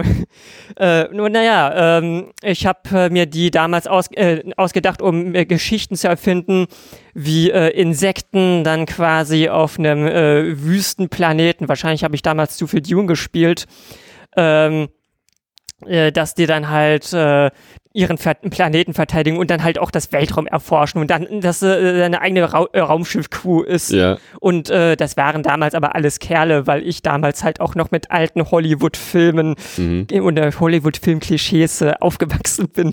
Und das ist ja in den neuen Comics jetzt äh, nicht so, weil ich jetzt weiß, okay, Ameisen sind ja eigentlich, das sind ja Ameisen die Hauptfiguren und Mhm. das sind ja eigentlich Tiere, die in der Matri Matriarchat, äh, äh, Matriarchat Ja. leben und äh, deswegen habe ich die jetzt halt verweiblicht. Aha. die sind jetzt alle Frauen. Kannst du, und es gibt ja auch schon inzwischen, ich glaube, sechs oder sieben Hefte, kannst du gerne gleich ergänzen oder korrigieren, schon auch so ein bisschen was Inhaltliches sagen zur Handlung? Äh, ja, ähm, es geht darum, dass äh, die äh, Insekten das äh, ihr, äh, den Andromeda-Nebel äh, erobert haben, weil die Menschheit irgendwie ein Terraforming-Projekt vermasselt haben. Mhm. Die wollen eigentlich die Mars äh, terraformen ähm, und äh, da strandet dann halt ein äh, Marsianer, ein äh, Space-Müllmann äh, in, dann durch ein Wurmloch in diesem Andromeda-Nebel, weil er die Terraforming-Sonne suchen wollte und äh, stellt dann fest, okay, wir haben aus Versehen die falsche äh, Galaxie geterraformt und ich weiß jetzt gar nicht, wie ich hier wegkomme. Im wahrsten Sinne des Wortes abgespaced klingt es. Und jetzt muss man ja mal ganz ehrlich sagen, ich bin hier in diesem Gespräch nicht ganz voreingenommen. Und auch der Patrick, der hier heute im Publikum sitzt von den Comic Cookies, wir haben ja so einen ganz besonderen Draht zur Serie. Welcher ist das denn? Ja, ähm, wir haben, äh, und das, das ist halt äh, so äh, ein kleiner Trend geworden. Äh, ab der Episode 3 war das, äh, also Ausgabe 2 ist das dann. Da werdet ihr durchblicken, wenn ihr, euch- äh, wenn ihr euch durch die Comics durchlest. Da äh, nehmen wir äh, Personen aus dem realen Leben, Comiczeichner, Podcaster äh, und Leute aus dem äh, rein Comic-Stammtisch und äh, machen aus denen insektifizierte Comicfiguren Mhm. und integrieren die dann einfach in die Story ein. Und das ist echt witzig, weil äh, wir, weil dann die, sich die Charaktere mehr in die Story äh, integrieren, als das ursprünglich gedacht war. Denn eigentlich sollten das nur Hintergrundcharaktere werden. Zack, bist du drin. Genau. Eine Ausnahme bin ich. Ähm, mein, äh, Fo Fotos von meinem Mund und meinem Schnauzbart sind sozusagen der Avatar von dem Schiffscomputer von Dimitri, dem äh, Screeny. Genau. Also quasi ein Cameo in deiner eigenen Ja, Serie. ja, sozusagen, sozusagen, ja. Ja, Mensch, mega. Wie ist denn der aktuelle Stand der Reihe und wie geht's weiter? Ja, wir also momentan arbeiten wir an den neuen Episoden. Äh, geplant ist, äh, dass wir die Episoden äh, 9 bis 17, äh, 1 bis 8 sind schon veröffentlicht und wir arbeiten jetzt gerade, man kann das auch äh, auf der Webseite äh, nachlesen, wie weit wir da sind in, dem, in der Comic-Unterseite. Äh, da muss man runterscrollen und da sieht man den, Verla äh, den äh, Arbeitsverlauf so dass wir die Leser immer informieren, okay, wir sind jetzt so äh, und so viele Prozent damit äh, mhm. weit. Und äh, geplant sind äh, Episode 9 bis 17 und wir sind gerade bei Episode 11 und wir äh, äh, machen auch noch Spin-Off-Comics. Und das Ganze kann man euch natürlich abkaufen, unter anderem auch hier. Ich weiß, dass du ein paar Hefte hier mit dabei hast beim Salon, die, wo du auch dann ja auch am Stand der Comic Solidarity mit sitzen wirst. Und es gibt auch die Möglichkeit, das Ganze, und das muss man echt auch mal positiv erwähnen, einfach komplett kostenfrei online zu lesen, richtig? Genau. Äh, wir wollten ja auch, das ist eigentlich der dritte Hintergedanke, wir wollten einfach äh, nachdem äh, das äh, als Experiment bereits gelungen ist, äh, wollten wir das einfach weiterführen und äh, haben uns gedacht, okay, wir müssen das auf irgendeine Art und Weise veröffentlichen auf der Webseite. Äh, das mit dem Shop war mir ein bisschen zu kompliziert, also habe ich mir gedacht, okay, dann mach's halt äh, unkommerziell und äh, äh, auf der Webseite machen wir das dann halt einfach, äh, geben wir das dann einfach gratis, weil wir einfach möglichst viele Leser erreichen wollen. Und wir bekommen durch die Mundpropaganda dadurch auch viel mehr Feedback, als wenn wir dann irgendwie verzweifelt versuchen, ähm, etwas auf den Social Media Kanälen, bei denen ich durch die äh, ganzen Algorithmen gar nicht durchblicke, wie mhm. ich da, mich da verhalten mhm. soll. Äh, und ähm, äh, ja, äh, überspringt das dann halt einfach, macht das kostenlos und äh, hab den ganzen Stress nicht und äh, so läuft das viel flüssiger dass der Weg, den andere auch einschlagen, das Ganze kostenfrei zur Verfügung zu stellen, um dann möglichst breites Publikum zu erreichen. Denn mhm. das bedeutet nicht, dass die es dann nicht auch nochmal kaufen würden. Die so kommen bei der Veranstaltung vorbei und wollen deine Signatur und natürlich nehmen die deine Hefte dann noch mit. Das ist richtig, genau. genau. Alexandros, du bist ja auch, wo wir es gerade hatten, auch ähm, Signaturenjäger und Zeichner und du bist ja auch absoluter Comic-Fan. Vielleicht erzählst du mal auch so ein bisschen von dir, du bist ja auch als Künstler unterwegs. Machen wir erstmal die Künstlerschiene. Gibt's wie ist es denn jetzt diese Zusammenarbeit mit Gordon? Du hast gemeint, dass du, ich glaube, für Hintergrund und Effekte zuständig bist aktuell. Richtig. Wie sieht es denn im Alltäglichen aus mit der Zusammenarbeit von euch beiden? Ja gut, ähm, in erster Linie sagt mir der Gordon, was er für eine Episode braucht. Wofür er jetzt zum Beispiel für, ähm, für die nächste Episode zum Beispiel ähm, ein Gebäude mhm. oder den Innenraum eines Gebäudes ähm, ein bestimmtes Zimmer, ähm, bestimmte Fahrzeuge, die er braucht. Ja. Also sagen wir mal zum Beispiel einen Geländewagen oder einen äh, Raumjäger, irgendetwas in, in der Richtung, ähm, was er da benötigt. Und ähm, dann setze ich mich erstmal hin und ähm, mache ein, zwei Entwürfe. Und die gucken wir uns dann zusammen an. Mhm. Und ähm, ja, dann ähm, entscheiden wir, was geht, was nicht geht, was nicht funktioniert, wie wir, wie wir das Ganze weiterentwickeln, ähm, in welche Richtung wir gehen können. Manchmal haben wir dann auch spontan ähm, irgendwelche witzigen Ideen. Ähm, ja, ich möchte jetzt nicht zu viel verraten für, für die le äh, letzte Episode, wo wir gearbeitet haben. Da gab es zum Beispiel eine Raumschlacht mhm. und ähm, da haben wir aufgrund der Gegner eine witzige Idee bezüglich ja. der Waffensysteme gehabt und äh, ja. Ihr, ihr, trefft euch dann regelmäßig, sitzt zusammen, alles online oder macht es beim Stammtisch? Wie läuft denn das praktisch ab? So, sowohl als auch, sowohl als auch. Also wir treffen uns äh, beim Stammtisch, wir treffen uns so ähm, mal. Wir äh, kommunizieren über, äh, über äh, Telegram und äh, Skype. Also das ist, ähm, da gibt es verschiedene Möglichkeiten. Sehr gut. Gibt es auch Sachen, die nur von dir stammen? Äh, wie gesagt, das ist in erster Linie Gordons Baby, dieser Comic. Also ähm, ich gebe dann, ähm, wenn, wenn wir manchmal besprechen wir also zum Beispiel Stories und ich, ich, ich gebe Gordon dann zum Beispiel Feedback, was ich zum Beispiel jetzt nicht so gut finde, was ich jetzt ein bisschen sehr klischeehaft finde. Ähm, manchmal muss es auch klischeehaft sein, weil es ja auch im Grunde genommen eine Parodie ist. Mhm. Ähm, aber äh, wie gesagt, also ich ähm, sehe mich da in erster erster Linie, erster Linie als Minion, als Handlanger. Und unabhängig von Interstellar Insects, gibt es da Sachen von dir?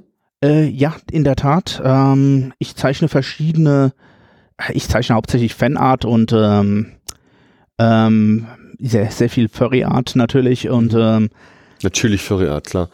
natürlich, natürlich. Äh, Wie man nee, das halt so macht. Nein, ich ähm, bin, bin da in der Richtung äh, unterwegs. Ähm, und ähm, ich habe da ein eigenes Comic-Projekt im Moment, ähm, das heißt, äh, das nenne ich Small Gods, also kleine Götter. Da geht's äh, um äh, Anubis, Bastet und Sekhmet, die nach äh, 2000 Jahren Schlaf äh, in der heutigen Zeit aufwachen und sich sozusagen zurechtfinden müssen. Mhm. Kann man das schon irgendwo lesen oder ist es auch in der Das kann man auf verschiedenen Galerien von mir lesen. Also Mhm. es ist äh, noch nicht veröffentlicht sozusagen im breiten Sinne, auch nicht als Online-Comic, aber ich habe jetzt so verschiedene kleinere Comics dazu gemacht, ähm, verschiedene kleinere Szenen und ähm, auch einzelne Artworks und ähm, ja, das ist äh, Alles klar. das ist so das, das größte Projekt in Anführungsstrichen, an dem ich momentan arbeite. Ah, Oh, abgesehen von Interstellar Insects natürlich.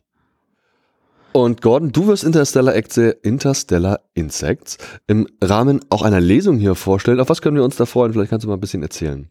Ich äh, werde mir, ich werde erstmal nach einer kleinen Einleitung, in der ich ein bisschen was, äh, in dem ich meine Webseite vorstelle und äh, ein bisschen was über mein Interesse allgemein über Insekten dann halt auch preisgebe, äh, werde ich dann halt äh, ein paar, mir ein paar Szenen äh, vorknüpfen aus dem bisher veröffentlichten äh, Material und äh, werde die sozusagen äh, ich nenne ich es mal synchronisieren. Also ich werde ich werde dann äh, ich werde die dann äh, die PDFs werde ich dann halt irgendwie runterscrollen, diese bestimmten Szenen, die ich mir ausgesucht habe und werde das dann vorlesen, was die Charaktere da so sprechen.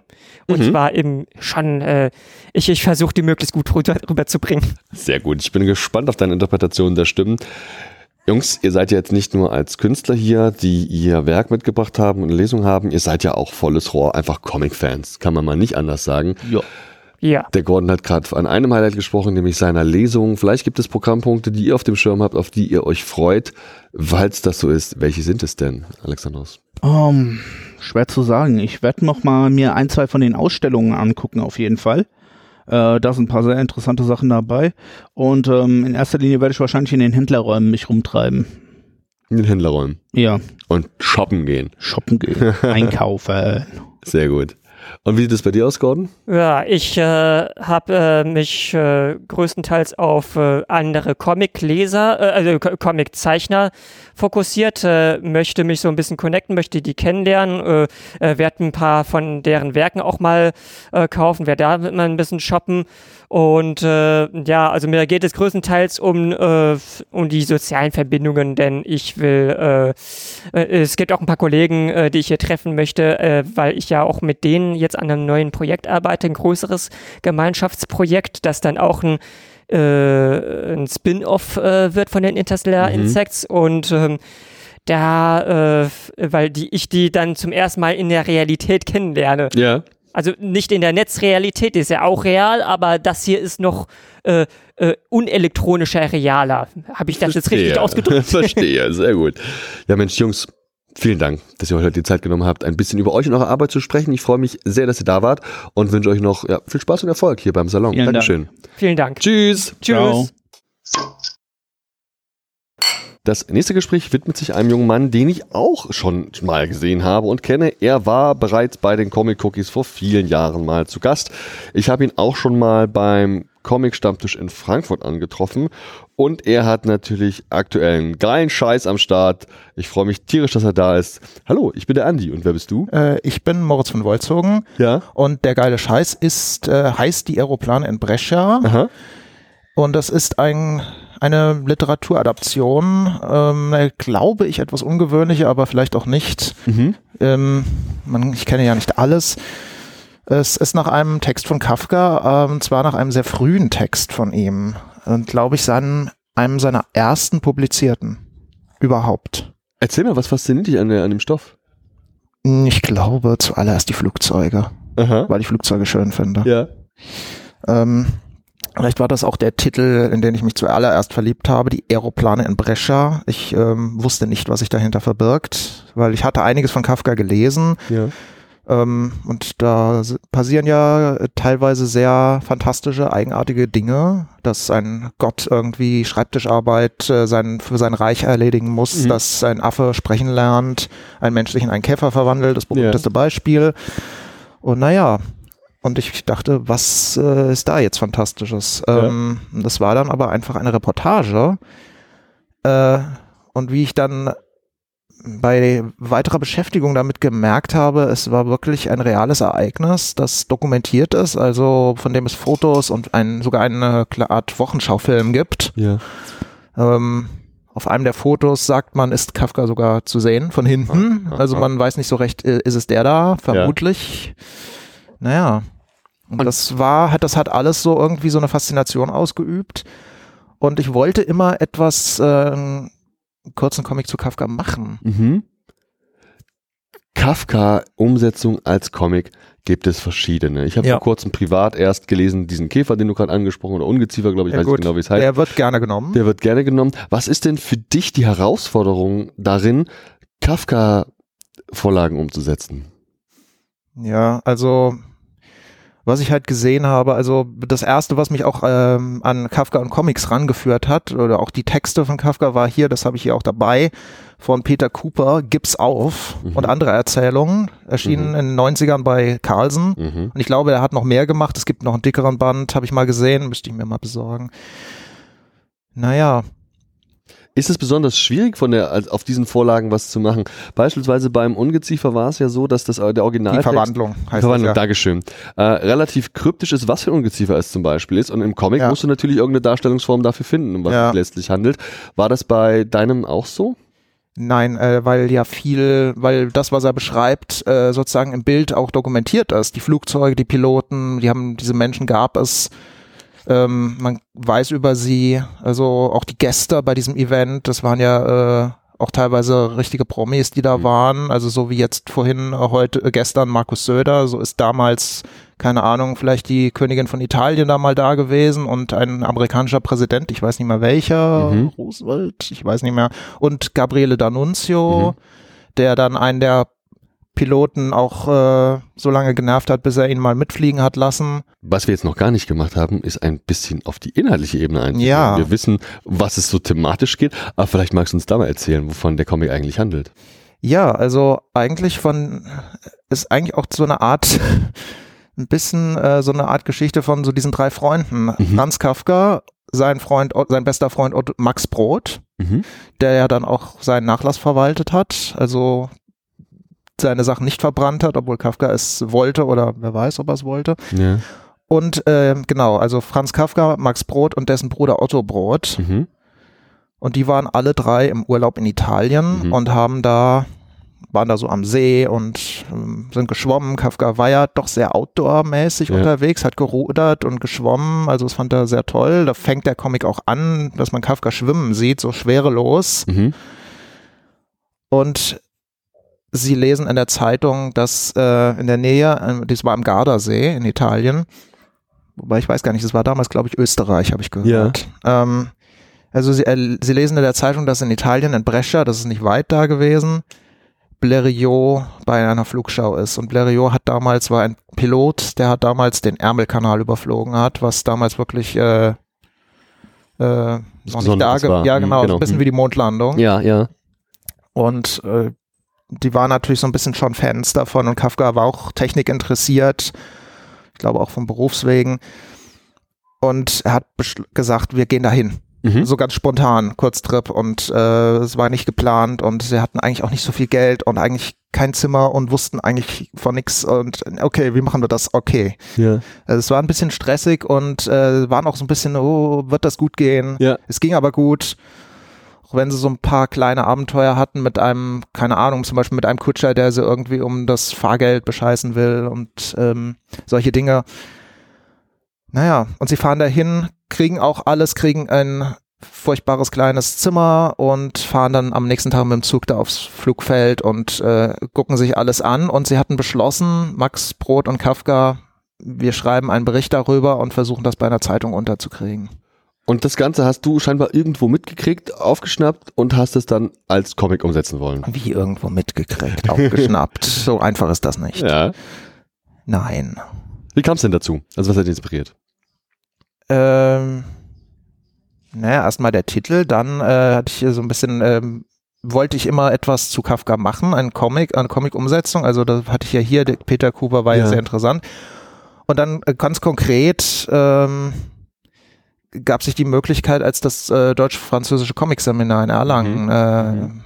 da war und ich gehört habe, dass man sich da anmelden kann und ich dann gedacht habe, dann, ich war gerade mit Totality Ja. gegen The Schatten fertig geworden bei Zwerchfell und habe gedacht, jetzt machst du mal was anderes, mal was kleineres. Ja, Und, und so, wo ist es denn eigentlich erschienen? Ich habe jetzt hier einen Verlag gesehen, von dem habe ich noch nie was gehört, glaube ich. ja, der hat auch bisher im Comic-Bereich noch nichts gemacht. Das ist äh, eigentlich eine Galeristin. Mhm. Und äh, ähm, bei Zwerchfell passte es nicht ins Verlagsprogramm, also ähm, Mhm. No Hard Feelings. Äh, es ist, äh, ich bin immer noch bei Zwerchfell, aber dieser Comic ist halt woanders erschienen. Ich bin sozusagen jetzt diversifizierter. Mhm. Ähm, und ja, äh, sie war so begeistert davon, diesen Comic zu machen und äh, dass mich da, dass sie das sehr unterstützt hat und ähm, das auch äh, im, in so im Sachen in puncto äh, Verarbeitung da auch ein bisschen äh, perfektionistisch veranlagt ist, äh, so wie ich. Ja, Also- also, wissen, dass das Werk da in guten Händen ist auch. ja, Ne? es dauerte eine Weile und hat noch mal länger gedauert Ja. wegen Corona, weil es, äh, ja genau, es hätte 2020 erscheinen sollen und dann, wie so vieles, äh, ist es total gebr- ausgebremst worden von äh, Corona. Ja, gerade weil das so eines von wenigen, wenn nicht gar ihr erstes Projekt ist, wie kam es denn zur Zusammenarbeit? Ja, wir kennen uns so Mhm. äh, über, über diverse Leute. Ähm, und ja, und ähm, hat sie mich mal so darüber reden hören, dass äh, der andere äh, Verlag, äh, dass, äh, dass es da nicht passt und so. Mhm. Und da wurde sie hellhörig. Mhm. Du hast dein Comic dieses Jahr mit dabei, schätze ich mal. Wo kann man Ja. dich hier antreffen? Wie läuft es? läu- liegt, ähm, wie es läuft, habe ich noch nicht gefragt. Ich hab, bin gestern angekommen und habe Ja. das äh, Ding dort abgeliefert und äh, bei der Comic Solidarity Ja. in äh, Halle C. Ja, genau. Und da werde ich äh, dann nachher um 14, von 14 bis 17 Uhr auch signieren. Mhm.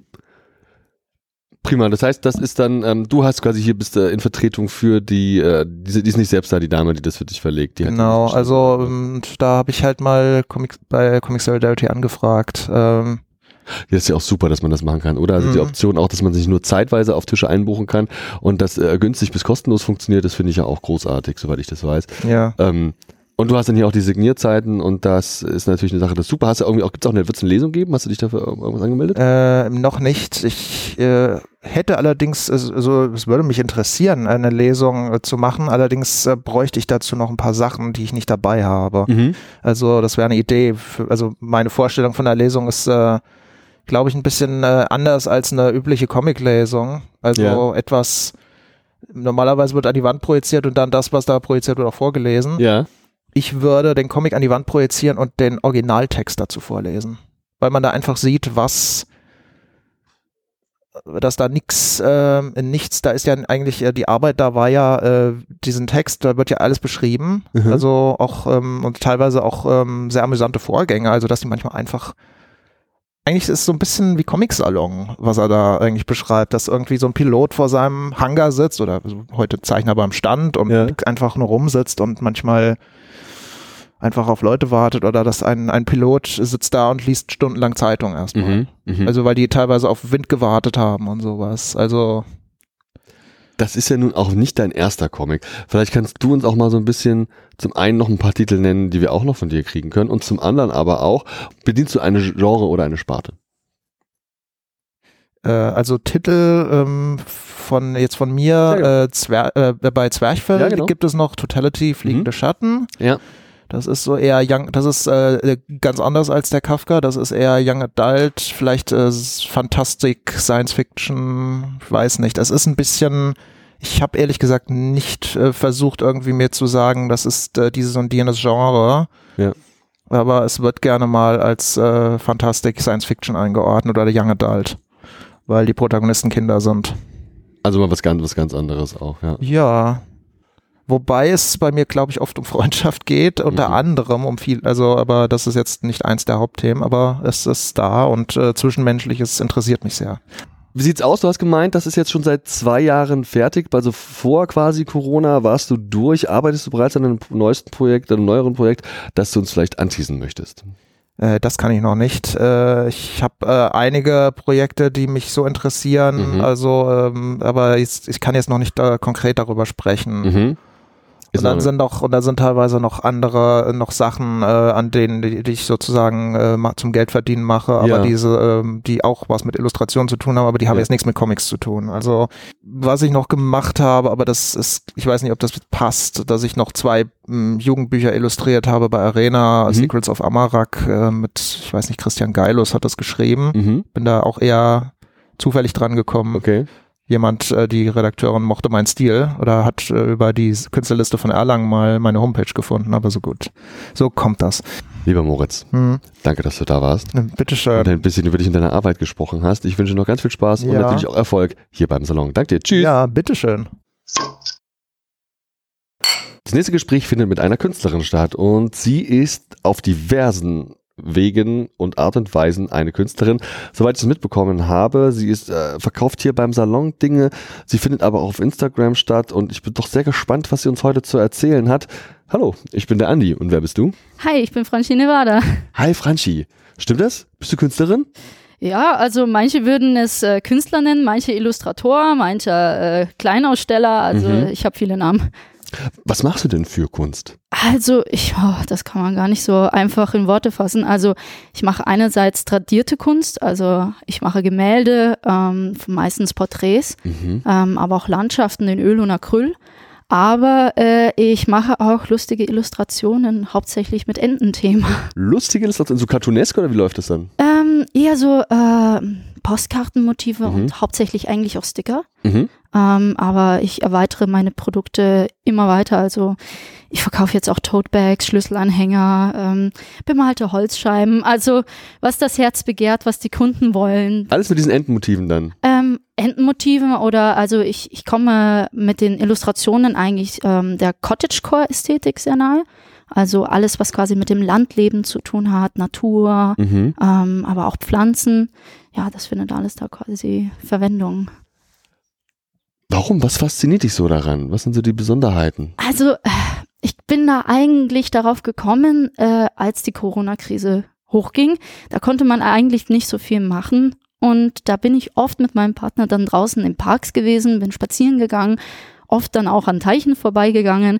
Ja. Und da habe ich da irgendwie so eine Freude darin gefunden und so eine schöne Ablenkung auch von dem Ganzen, was da so in der Welt passiert, ähm, dass ich mir dann dachte, Mensch, also das wäre doch mal eine schöne Abwechslung, einfach mal ein bisschen mehr Freude rauszubringen. Ja. Und dann dachte ich mir, ja, was macht mich so froh? Ja, die Enten am Teich haben mich froh gemacht. Und dann habe ich aber dann so eine gute Response auch von anderen Leuten gehört. Und dann dachte ich mir, okay, ich bleib bei diesem Thema. Wenn es andere Leute glücklich macht, mich glücklich macht, dann Toll. ist es ja perfekt. Ja, vielleicht magst du dich auch noch mal kurz ein bisschen vorstellen. Wir kennen uns ja auch noch nicht und dieses Publikum leider auch noch nicht. Wie bist du in diese Kunst reingeraten? Zu den Illustrationen gekommen? Vielleicht erzähl doch mal ein bisschen von dir. Also, ähm, ich bin also eigentlich Francesca Henniger. Ja? Ich habe äh, Franchi Nevada als Namen gefunden, ähm, weil Nevada ist ja eigentlich der Bundesstaat in Amerika, mhm. der so mit Alien Sightings und Area 51 und alles zu tun hat. Ähm, und quasi äh, dieses ganze Thema um Aliens, die nicht von hier kommen, aber irgendwie auch cool sind, dachte mir so, ja, ich passe irgendwie so vom Aussehen und von allem eigentlich nicht so ganz in die breite Masse, aber ich bin trotzdem cool. Ja. Und das hat mir dann so das Gefühl gegeben, so ich, ich gehöre trotzdem hierher. Aha. Und äh, ja, ich bin eigentlich auf Kunst gar nicht mal so per se gekommen. Ich habe schon immer gerne gemalt, schon ja. als Kind. Und dann habe ich äh, Kunstpädagogik studiert. Mhm. Und dann habe ich aber festgestellt, oh, Pädagogik taugt mir eigentlich nicht so. Ja. Also ähm, sagen wir mal so, Kunstpädagogik, wie ich es studiert habe, war sehr kinderorientiert. Und ich wollte aber eigentlich auch so Erwachsenen- und älteren Pädagogik machen. Habe ich aber wenig in der Uni mitgekriegt. Und dann dachte ich mir, okay, jetzt nach dem Studium, was mache ich? Ähm, ich wollte eigentlich freie Kunst studieren an der Akademie. Und dann habe ich mich natürlich reingehorcht in die in die ganzen Gefilde der Akademie, Studenten ja. und Lehrer, habe aber dann gemerkt, äh, menschlich mhm. war das nicht so meine Wellenlänge. Also es war sehr seriös, es war sehr elitär. Ähm, das war überhaupt nicht so meins. Anderes Kunstbild vermutlich auch, ne? Anderes Kunstbild, auch anderer Style. Also da habe ich auch nicht ganz so Vergleichbares mit meinem Geschmack so gefunden und dann dachte ich mir, vielleicht passe ich da gar nicht hin. Ich habe es da gar nicht großartig irgendwie probiert, weil ich mir dachte, wenn ich da viele Jahre da drin sitze, ja. ich muss auch auf menschlicher Ebene mit den Menschen klarkommen und ähm, ja, dann habe ich mich nach verschiedenen Sachen umgesehen eigentlich. Und hat mir alles eigentlich nicht so gefallen. Und dann habe ich mir gedacht, okay, dann mache ich mein eigenes Ding. Und dann habe ich meinen eigenen Webshop eröffnet und mich selbstständig gemacht und bin aber auf diesem Weg ähm, mit der Illustratorenszene und mit den kleinen Unternehmern, die aus demselben Bereich kommen, in Kontakt gekommen. Und die sind so super lieb. Ja, und dann dachte ich mir, Mensch, da gehöre ich hin. Da bleibe ich jetzt. Da bleibe ich jetzt. Und äh, wenn man mich dann nicht auf der traditionellen Kunst gerade vermisst, dann mache ich eben das. Und wenn dann aber nette Leute von dort dann auch mal auf mich zukommen, dann wechsle ich auch gerne. Aber äh, ich, ich bin gerne dort, wo die Menschen mir auch gut passen, weil ich will auch gesund arbeiten können. Und äh, ja, so bin ich dann zur Illustration rüber. Und du sagst, du bist selbstständige Illustratorin und da in dem Bereich unterwegs. Sind für dich denn diese Veranstaltung wie der Salon so super wichtig oder läuft es auch über andere Schienen für dich? Also bis jetzt, also ich mache das Ganze erst seit einem Jahr, äh, bis jetzt habe ich eigentlich hauptsächlich nur online quasi meine Sachen verkauft oder Commissions angenommen. Mhm. Und äh, meine zwei Freundinnen, die kamen aus dem Grafikbereich, ähm, machen das aber nebenberuflich mit ihren Zeichnungen und die haben dann irgendwie so eine, so, so eine Lust gekriegt, ach, stellen wir doch mal was aus. Franchi, du machst doch eh schon einen Job, stell doch was aus. Und dann dachte ich mir, ja, ist eine super Idee, probiere ich mal. Ja. Und äh, es läuft gut, die Leute sind super nett.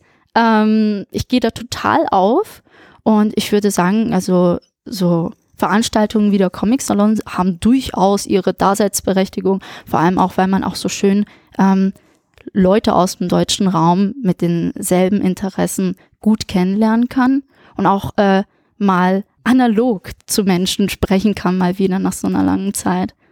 Was ich auch so super faszinierend finde, ist, dass der Salon für dich ja auch scheinbar eine Plattform ist, die funktioniert auf eine gewisse Art und Weise und sei es auch nur aus Netzwerkgründen vielleicht. Der Salon ist ja vor allem eine Comic-Veranstaltung und wir haben vergleichbare Sachen deutschlandweit und ich finde es toll, dass der Salon auch IllustratorInnen, die jetzt hier nicht, vielleicht nicht unbedingt im Comic angereist oder einem Manga so eine Plattform bietet. Fühlst du dich denn hier wohl, auch beim Publikum? Also definitiv. Also ähm, ich war am Anfang natürlich mit Zweifeln, weil ich mir dachte, ich habe jetzt gar keinen Comic parat. Ja. Äh, ich habe jetzt auch keinen Manga-Style oder jetzt den traditionellen Comic-Style. Mhm. Also es gibt ja viele verschiedene äh, Styles natürlich. Ähm, aber wir haben uns da mal angemeldet. Ich dachte mir, okay, wenn da eine totale Diskrepanz herrscht zwischen den Styles, werden sie uns schon Bescheid geben. Mhm. Und äh, wenn, würde es sich ja auch dann in den Verkäufen widerspiegeln ja. oder eine Response von den anderen Leuten. Ähm, aber da herrscht gar kein Problem. Also ich bin total happy damit. Du findest auf Instagram ja auch statt. Das heißt, man kann sich ganz viel, vielleicht sogar alles, keine Ahnung, von deinen Arbeiten dort anschauen. Und das finde ich halt mega spannend. Instagram ein super, ein super, ja, natürlich optisches Medium, das komplett so funktioniert. Gibt es da so eine Insta-Bubble, in die du reingerutscht bist? Gibt es da eine Community?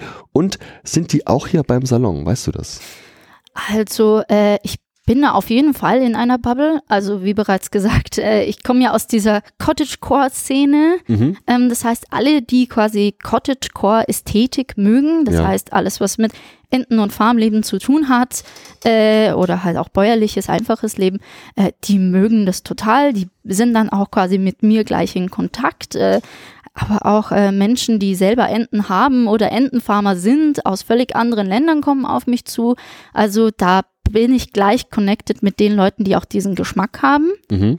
Ähm, ja, äh, was war der zweite Teil? Ob genau. die Leute dann auch hier sind, ob diese Menschen, ah, ja. gerade auch die Leute, die das, äh, deine Follower, genau. ob die dir quasi zum Salon gefolgt sind. Auf jeden Fall. Also da sind schon ein paar dabei gewesen, die haben gesagt, ui, du bist dort, okay, wir fahren dahin. Mhm. Also ich komme eigentlich aus München mhm. und äh, für uns Münchner ist der Weg jetzt zum Comic-Salon jetzt nicht zu weit. Mhm.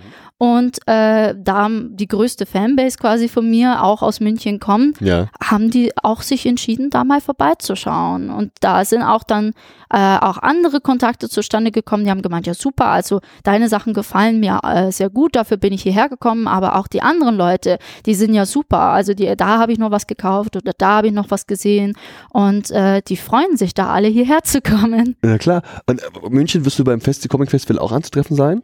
Ähm, weiß ich ehrlich gesagt ja, gar nicht. Ja. Also ähm, wenn es hier so gut läuft äh, und meine Freunde gerne mitmachen wollen, dann schauen wir natürlich uns um nach anderen auch näheren äh, Bereichen. Mhm. Aber äh, vorerst, wir nehmen es spontan. ich versuche gerade hier ein bisschen durch deine ja, Timeline zu scrollen auf Instagram und mir mal einen Eindruck von dem zu verschaffen, was du da für Kunst schaffst. Und das ist so unterschiedlich. Ja. Es fällt mir sau schwer, dafür Worte zu finden. Schon geil. Ach, das ist auch drei, drei D-Sachen. Das geht gar nicht so easy peasy. Aber gibt es in deiner sonstigen Kunst vielleicht Themen, die dich besonders ansprechen? Hm, gute Frage. Ähm, also in der traditionellen Kunst äh, würde ich sagen, würde mich immer äh, so Science Fiction und Fantasy interessieren. Mhm. Äh, einfach wegen, wegen der Ästhetik, aber auch der Geschichte. Ich habe meine Bachelorarbeit über äh, Cyberpunk geschrieben. Ähm, demnach habe ich auch alles Mögliche zur Cyberpunk-Ästhetik auch erarbeitet und Ja, das interessiert toll. mich sehr. Ähm, aber auch äh, Fantasy-Aspekte haben mich jetzt auch äh, ergriffen, weil ähm, ich auch durch die Corona-Zeit äh, auch auf D&D gekommen bin und da auch mal die schöne Welt erkunden konnte, um was es da alles gibt. Und äh, das inspiriert mich auch. Könntest du dir vorstellen, weil es bietet sich natürlich total an, auch bei den Dingen, die du genannt hattest, vielleicht doch mal einen Comic zu machen? Auf jeden Fall. Also ich habe schon mal ja äh, Single-Panel-Comics gemacht. Äh, ich hatte einen Comiczeichenkurs in der Uni gehabt Mhm. und äh, das hat mir auch sehr viel Spaß gemacht. Und äh, sonst würde ich das auf jeden Fall nicht ausschließen. Also Ja. würde ich gerne. Ähm, kommt nur auf die Idee an, Storytelling natürlich auch. Ähm, und da ich jetzt nicht eine große Schreiberin bin, finde ich eigentlich sind Comics auch nicht schlecht, weil da hält sich der Platz in Grenzen in den Mhm. Speech Bubbles manchmal. Vielleicht auch was, wo du mit dem zusammenarbeiten könntest, der da vielleicht zum Beispiel beim Text äh, zusammen mit dir arbeitet und Genau, auf so. jeden Fall. Also äh, ich, ich habe schon Anfragen bekommen für Kinderbuchillustrationen, Mhm. wo quasi jemand dann die Texte schreibt und ich dann quasi die passenden Zeichnungen dazu anfertige. Ja. Genauso in der Zusammenarbeit könnte ich es mir auch vorstellen, für Comics natürlich. Mega! Liebe Franchi, vielen Dank, dass du da warst Dankeschön. und ein bisschen über dich und deine Arbeit gesprochen hast. Viel Erfolg und Spaß hier noch auf dem Salon. Danke. Vielen Dank ebenfalls. Tschüss. Ciao. Das letzte Gespräch hier im Podcast Atelier für den heutigen Tag habe ich mit einem jungen Mann, der ganz viele Dinge macht. Der ist im Bereich Comics unterwegs, habe ich gesehen. Er hat aber auch, glaube ich, so eine Art Tournee gepostet, die Tage irgendwo auf Instagram oder so hatte ich das gesehen. Also was er in diesem Jahr und in den nächsten Monaten noch so an Veranstaltungen auch mitnehmen wird. Das sieht ganz interessant aus und ich glaube auch, dass das thematisch genau mein Ding ist. Hallo, ich bin der Andi und wer bist du? Ich bin der Boris, Boris Koch Ja. und äh, tatsächlich schreibe ich vor allem. Also ich kann nicht zeichnen, wollte aber Comics machen und habe zum Glück, also aktuell jetzt Frauke Berger geta- kennengelernt oder vor drei Jahren. Toll. Hm? Und jetzt machen wir Comics zusammen. Ich hatte davor zwei, drei Kurzcomics gemacht, also mit Klaus Schawinski zusammen. Mhm. Und war ein, mit einer Kurzgeschichte am Die Toten-Projekt beteiligt, was damals, also Zwerchfell angeleiert hat. Und dann Ja. gab es ja diesen Band bei Panini. Und da war ich mit drin. Und es geht ja auch ein bisschen weiter. Adrian von Bau hat da nochmal was gemacht und sowas. Dann, die Toten ist, also die Reihe selbst existiert im Grunde nachher noch. Ja, äh, genau. Aber es war ja dann kurz bei Panini und ist Ja. dann nicht mehr weitergemacht worden bei Panini, so wie ich es gesehen habe. Aber das war eben, weil ich äh, Peewee kan äh, Ja. kannte. Peewee habe ich auf und äh, Peewee und Ingo habe ich auf dem Weekend of Horrors getroffen, Mhm. wo ich eben Stand hatte mit meinen Horrorbüchern Mhm. und äh, gleichzeitig mache ich dann äh, Kinderbuchlesungen in Grundschulen. Nicht mit den Horrorbüchern, sondern mit anderen. Also ich mache alles Mögliche, Ja. was man schreiben kann. Und Und jetzt hast du dir auch mit der Frauke natürlich ein bisschen auch die Creme de la Creme rausgesucht, die man finden kann. Die macht ganz tolle Arbeiten, die ja unter anderem zuletzt auch bei Cosmic viel erschienen sind, eine Comic-Anthologie, die es von ihr gibt und so. Woran arbeitet ihr denn? Wir arbeiten gerade an einem Vierteiler. Also äh, wir hatten erst so eine absurde, groteske Märchenverdrehung gemacht, Die Schöne und die Biest, ein einzelnen Album, großformatiges Album. Und aktuell sind wir an was, was dann im Splitter Verlag dieses Splitter Books Format hat, also eher grob das amerikanische Format, sag mal eher in diese Richtung. Und ähm, das werden vier Bände, a 140 Seiten. Und äh, das ist eine Geschichte über ein äh, bizarres Schiff, das auf der Rückseite der Realität fährt, wenn man so will. Und äh, das wird zusammengebaut aus äh, Kinderzimmern von Kindern und Jugendlichen oder aus, aus Kellerverschlägen, wo Kinder und Jugendliche sich versteckt haben und dorthin geflohen sind. Also so, wenn man so will, eine, eine negative Peter Pan-Variante ähm, oder eine düstere Variante davon. Also es geht, beginnt mit zwei Jungs, die nach einem Streit mit den Eltern dorthin gewünscht werden von der Mutter, sich selber wünschen oder was auch immer und dort auf diesem Schiff auftauchen. Und äh, das Problem an dem Schiff ist, ähm, das ist nicht ohne Monster. Aha. Und äh, jetzt hängen die dort fest, äh, lernen, so viel sage ich zum ersten Band, Stück für Stück zwei Mädchen kennen, sehr schnell ein Mädchen und vor der Tür des Mädchens ist ein Werwolf. Jetzt bin ich von deiner Beschreibung ganz hin und her gerissen, wer die Zielgruppe sein könnte. Ist es ein düsteres Kinderbuch? Ist es ein Genrewerk? Was wird es werden? Mm, so gute Frage. Ähm, ich mag die Sachen ja, die sich nicht eindeutig irgendwo ja. zuordnen lassen, selber beim, beim, beim Lesen oder auch beim Schreiben. Manche lässt sich mehr, manchmal weniger zuordnen. Ähm, das war so eine Sache, dass wir ja eher an ein erwachsenes Publikum gedacht haben ursprünglich, aber die Kinderperspektiven. Also du hast das, das berühmteste Beispiel in der Hinsicht ist wahrscheinlich äh, Ace von Stephen King als Roman. Die Hälfte ist in Kinderperspektive, ist aber eindeutig kein Kinderbuch. Ähm, der Herr der Fliegen ist auf der Kippe, da kann man drüber streiten und äh, es gibt ja so verschiedene ja. Sachen, die immer so hin und her wechseln. Und, äh, und wir hatten das auch so. Bei der ursprünglichen Idee war es nicht ganz klar, für was es ist. Jetzt haben wir es eigentlich düster geschrieben für Erwachsene. Nicht extrem explizit, mhm. sondern von der Atmosphäre, von der Komplexität soll es sein. Und jetzt würden wir ähm, plötzlich zu einem Top-Titel der Boys in Books Buch äh, Liste ernannt von diesem Halbjahr, mhm. ähm, was Jugendbuch ist. Mhm. Und somit sind wir jetzt wieder irgendwie, also das ist eigentlich in Literatur, die nehmen immer zwei, drei Comics mit auf, sonst sind es 20 Verstehe. Literaturtitel. Und jetzt sind wir da gelandet und, äh, und das trifft eigentlich genau, was wir wollten. Wir wollten nicht, also wir hatten wahnsinnig viel Feedback von Erwachsenen, die es gelesen haben und jetzt mochte es Jugendliche. Und ich finde es, wenn es Leute entdecken, ja. egal wer, das begeistert mich halt immer, wenn man nicht weiß, ist das jetzt für mich gedacht oder nicht und mir gefällt es trotzdem, das ist einfach genau das, was raus sollte. Ja, auch wenn man sich nicht so festlegt im Publikum und sich damit auch selbst keine Schranken setzt in der Erstellung des Werkes, stelle ich mir das sehr befreiend vor, letztlich auch. Genau das, was ihr jetzt macht, dass ihr zu zweit an einem Comic arbeitet, ist in Deutschland relativ selten im Vergleich. Und das finde ich gut. Mich würde mal interessieren, wie bei euch so das alltägliche, diese Arbeitsteilung aussieht. Ist es von deiner Seite aus schon komplett durchgeschrieben und jetzt macht die Frauke mal oder wie ist so der Austausch? Mm, ja, das trifft einigermaßen von dir. Nur, ähm, ich hatte ja mit Klaus Schawinski davor zusammengearbeitet, der auch gern mit Texten arbeitet. Mhm. Und dem habe ich so eine Art Comic-Skript gegeben. Ja ungezeichnet. Wie gesagt, meine Zeichnungen bringen nichts, verwirren nur. Ähm, bei Frauke ist es anders. Wir hatten die erste Sache war eine Adaption ähm, einer Kurzgeschichte von mir. Und wir haben diese Arbeitsweise beibehalten. Das heißt, ich schreibe eigentlich einen Prosatext. Ja. Äh, eine Erzählung und aus der Erzählung macht sie dann Comic, weil Frauke ist davon fasziniert, also was, was sie am meisten reizt am Comic machen, ist den Seitenaufbau festlegen. Und wie käme ich als nicht-Grafiker auf die Idee, dass ich das besser könnte als ja. sie. Also das ist natürlich viel besser, wie sie das ausarbeitet. Jetzt weiß ich natürlich, dass es ein Comic wird und ich setze mich nicht hin und mache einen Text, wie ich ihn als Roman schreiben würde, sondern weiß, dass ich äh, die Dialoge müssen so geschrieben sein, dass sie in Sprechblasen gehen, sie müssen pointiert sein. Äh, ob in der Beschreibung des Raums eine Wortwiederholung stattfindet, ist völlig unerheblich. Die muss die Beschreibung der Räume der Orte, der was auch immer, landet nie beim Leser. Das heißt, das ist nur ein Text, der an Frauke gerichtet ist. Mhm. Aber durch diese Arbeitsweise äh, kann ich eine, eine Stimmung transportieren, dass ich eben, was man mit Literatur kann, viel stärker, als man es mit ähm, nüchternen Beschreibungen machen könnte. Und diese Stimmung hilft Frauke, damit zu arbeiten, die, die Stimmung in Bilder zu bannen. Und wenn sich dann, sie macht dann ein, ein Storyboard aus dem, was ich gemacht habe.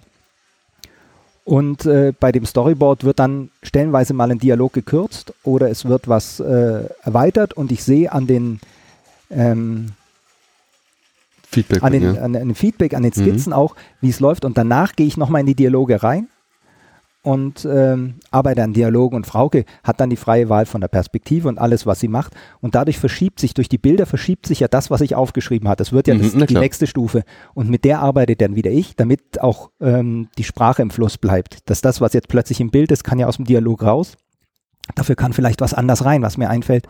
Und so arbeiten wir dann das nächste. Dann mach, fängt sie an, das in Reinzeichnung zu machen dann zu kolorieren und dann, bevor, der, bevor es dann an den Verlag geht, kriege ich es nochmal für einen, einen letzten Durchgang mit drüber schauen. Und so arbeiten wir dann Schicht für Schicht weiter, aber wir gehen eben. Also ständig dieser konstante Austausch, dieser wechselseitige, der kapitelweise, seitenweise funktioniert, keine Ahnung, wie läuft Nee, das? also ich schreibe das erst komplett am Stück, die Geschichte, weil. Ja, aber sie fängt ja dann nicht an, komplett ihre Scribbles zu machen und äh, komplett einmal all, den ganzen Text durchzuscribbeln, dann wird sie vermutlich auch kapitelweise funktionieren oder läuft es komplett immer? Nee, das macht sie am Stück Storyboard. Mhm. Es sei denn, es sind mal kurze Phasen, wo sie sagt, sie hat jetzt eine Passage gemacht. Also bei den Reinzeichnungen dann eher schon. Oder bei der Farbe, wenn sie angefangen hat mit der Farbe, gerade beim ersten Teil hat sie mir dann das geschickt. Ja. Der zweite Teil jetzt wird farblich nach demselben Konzept verlaufen wie der erste Teil, damit es eine Einheit gibt. Also da reden wir dann nicht mehr über die mhm. Farbgebung oder sowas. Und ich hatte auch, bevor ich losgeschrieben habe, natürlich mit ihr über die Idee geredet, weil ich weiß, sie muss jetzt da, dass vier Bände sind, vier Jahre dran zeichnen. Ja. Ich will dann schon wissen, was ihr Zeichner Spaß macht. Ich meine, die Zusammenarbeit soll ja so laufen, dass ich ihr was biete, wo sie sich das Bestmögliche rausholen kann, wo sie das rausholt aus sich, ja. was sie hat, was ihr Spaß macht, dass da das rauskommt. So eine Bewegung drin ist. Äh, das Wann ist denn die Veröffentlichung geplant? Seid ihr jetzt noch mit dabei? Nee, äh, der erste Band ist schon erschienen. Okay, okay. Ist auch drüben, der ist bei, wann ist der rausgekommen? November. Mhm. Und äh, jetzt Band 2 kommt im September. Oh, zeitnah, okay. Mhm. Also, genau.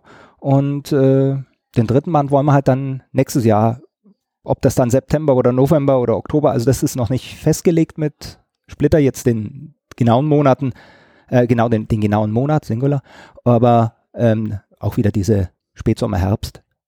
Splitter war von Anfang an klar, weil die VK mit denen gute Erfahrungen gesammelt hat oder war sie auch mit verschiedenen Verlägen im Gespräch? War immer klar, weil Frauke war dort und ähm, ich versuche mit Dirk Schulz einen Comic zu machen seit 2000. Seit 2000. Mhm. Und damals noch über Carlsen. Ja. Da war ich in dem Team, da gab es einen Versuch, was dann leider nicht geklappt hat. Dann hatte ich noch mit zwei anderen Zeichnern, Dirk Schulz damals in die Magic Attack, das Magazin für Cast. Das ging schief, weil dem Zeichner, mit dem ich an was gearbeitet habe, privat was auseinandergefallen ist und somit wurde das nichts. Dann wollte ich mit Dirk selber einen Comic machen. Dirk wollte zeichnen, ich wollte schreiben. Da hat er aber den Splitter gegründet. Hat er keine Zeit mehr gehabt zu zeichnen. Ah, immer. Und äh, dann sollte ich im Anfang im Splitter-Programm mit sein. Das ging auch wieder auseinander, aber der Kontakt blieb halt und ich habe ihn eigentlich auf jeder Buchmesse besucht. Ich habe da meine Romane geschrieben, Bücher, was ich ja hauptberuflich mache ja. und ähm, bin aber immer vorbeigegangen. Der Kontakt blieb. Er hat die, meine Drachenflüsse-Romane hat Dirk Schulz illustriert, also mhm. drei Illustrationen drin, die Cover gemacht von den ersten drei Bänden und ähm, und so blieb der der Kontakt quasi immer auch auf der Arbeit bestehen. Es war klar, wir müssen, wir müssen irgendwann was zusammen machen und und dann war ich wieder am Stand, hat er gesagt, das ist Frauke, die ist neu bei uns. Ja. Und Frauke hat gemeint, Mensch, sie würde gerne mal mit dem Texter. Und ich sagte, lass uns reden. Die Frage liegt natürlich total auf der Hand, wenn wir uns nochmal auch deine Perspektive als Autor anschauen wollen. Du hast gemeint, du bist ja hauptberuflich äh, Literaturautor, nenne ich es jetzt mal, also Volltexte. Und da ist ja plötzlich dieses Comicwerk oder mal wieder ein Comicwerk. Und das ist natürlich eine ganz andere Schreibe. Du hattest schon erwähnt, man muss auf Dinge wie Sprechblasen achten und so. Was ist denn für dich so ein bisschen, ist es, ist es noch eine Herausforderung, auch einen Comic zu machen oder läuft das inzwischen ganz gut für dich?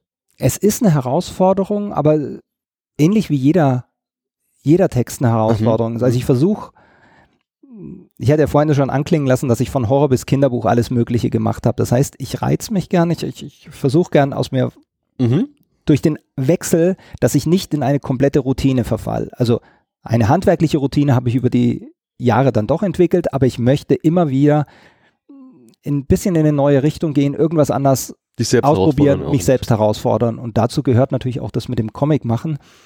Es ist in dem Sinn aber natürlich anders herausfordernd, weil ich ja nicht die Endfassung produziere. Das heißt, ich arbeite in einem Zusammenspiel. Teil des Teams, genau. Als, als Teil des Teams. Und, äh, und da ist dieser spannende Punkt, die, dass Frauke und ich uns ja auch die ersten Telefonat oder sowas eingerufen mussten bei dem ersten, also äh, eingerufen klingt so, als hätten wir, wir, wir hatten immer von Anfang an einen Draht, aber trotzdem musste er schauen, versteht der andere das genauso, worauf geht es hinaus? Und das heißt, ich muss beim Schreiben schon ein bisschen auf dieses, diesen Teamgedanken arbeiten und muss eine Fassung haben oder über Ideen reden, so dass es auch ein anderer versteht. Mhm. Und ähm, aber ich lese ja gern Comics auch und ja. äh, ich mochte, das heißt, dieses visuelle, äh, Schreiben quasi oder das visuelle Denken beim Kunstwerk, das ist, ähm, ja. ist in meinem Kopf vorhanden. Kurz zum Schluss noch, wir sind hier beim Comic Salon Erlangen. Wie ist es für dich? Also was sind deine ersten Eindrücke? Du bist heute Morgen gekommen, habe ich gerade gehört. Hast du schon irgendwas mitnehmen können? Wie gefällt es dir vielleicht von der Atmosphäre? Ich finde es großartig. Also ich war ewig nicht mehr. Ich war 2002 auf dem Comic Salon und, ähm, und seitdem habe ich es irgendwie nicht mehr geschafft. Und ähm, letztes Mal wollte ich vor zwei Jahren, jetzt kann ich endlich. Und äh, Leute sind toll, die Stände sind voll, die Atmosphäre, die Atmosphäre klingt, also es ist einfach schön, wie die Leute wirken. Du gehst rein und hast so ein, dieses Gefühl, ja, daheim zu sein, auch wenn ich sage, ich war 20 Jahre nicht dort, ich war ja doch auf anderen Veranstaltungen, ja, also ja. so ist es ja nicht. Aber ähm, das hat es und ähm, jetzt muss ich mal weiterschauen. Ich bin ja relativ früh bei dir dran sozusagen mhm. für die Fahrt, wie es weitergeht, aber ich freue mich total auf den Tag. Lieber Boris, vielen Dank, dass du da warst für deine Zeit und darüber, dass du uns ein bisschen erzählt hast, was bei dir gerade aktuell los ist. Ich wünsche vor allem viel Spaß und Erfolg hier noch beim Salon. Danke. Danke. Danke dir fürs Interesse und bis dann. Tschüss. Tschüss. Wie ihr wisst, konnten wir leider nicht jedes Gespräch beim Comic-Salon in Erlangen so direkt führen, wie es geplant war. Und es gab so ein paar davon, die wollte ich aber trotzdem unbedingt führen. Und deswegen bin ich sehr froh darüber, dass wir es heute hier geschafft haben, trotz, sagen wir mal, terminlicher Herausforderungen, uns zusammenzusetzen. Zusammenzusetzen mit einer Dame, die man eigentlich gar nicht mehr großartig vorstellen muss, weil man sie echt auf jeden Fall kennt, weil sie nämlich tausend Sachen macht gleichzeitig. Sie jeder kennt und jeder mag. Was macht sie eigentlich? Sie ist nicht nur Illustratorin und Comic-Künstlerin, sie hat gerade aktuell aktuell auch ein Werk draußen namens Verlagswesen, das wir heute natürlich auch nochmal kurz ansprechen werden. Sie ist außerdem auch noch Verlegerin und kennt irgendwie Gott und die Welt. Sie hat es geschafft, bei sich im Verlag Comic-KünstlerInnen zu versammeln, die irgendwie alle krass sympathisch sind. Man spricht da ganz gern auch von der Jaja-Familie. Ich glaube, sie selbst sieht das auch so. Die machen ganz tolle Fotos und es gibt eine Menge gute Sachen über sie zu sagen. Sie wird vorne und hinten mit Preisen überschüttet. Soweit ich das mitbekomme auf Social Media, ist ständig irgendwo und muss Urkunden und Preise entgegennehmen, sei es entweder für ihre eigene Arbeit oder aber eben, weil die Dinge, die sie verlägt, äh, dass die irgendwie mega gut ankommen, dass Filme draus gemacht werden oder parallel zum Film entstehen. All das sind Sachen, die macht sie und man könnte so ein bisschen sagen, sie ist sowas wie die eierlegende Wollmilchsau der Comicbranche. Ich freue mich tierisch auf das Gespräch und guck mal, wo die Reise hingeht. Hallo, ich bin der Andi und wer bist du? Ich bin Annette, aber das ist jetzt echt wow. So viel Butter auf mein Brot, oder was? So viel Butter auf die Jaja-Stulle geschmiert. Danke. die ist ja aber auch echt riesengroß, die Jaja-Stulle inzwischen. Ne? Ich gibt's ja schon seit über zehn Jahren. Ihr habt letztes Jahr das große Jubiläum gehabt. Und da gibt's echt eine Menge Sachen zu euch zu erzählen, ne? Ja. Ja. und wir wollten uns in Erlangen treffen, aber da war es einfach so heiß, ne? Da hattet ihr in Erlangen vielleicht mal kurz dazu da habt ihr eine Ausstellung gehabt, so eine gar eine eigene. Was war da denn los? Ja, das war das erste Mal, dass wir hier mal eine Ausstellung haben durften.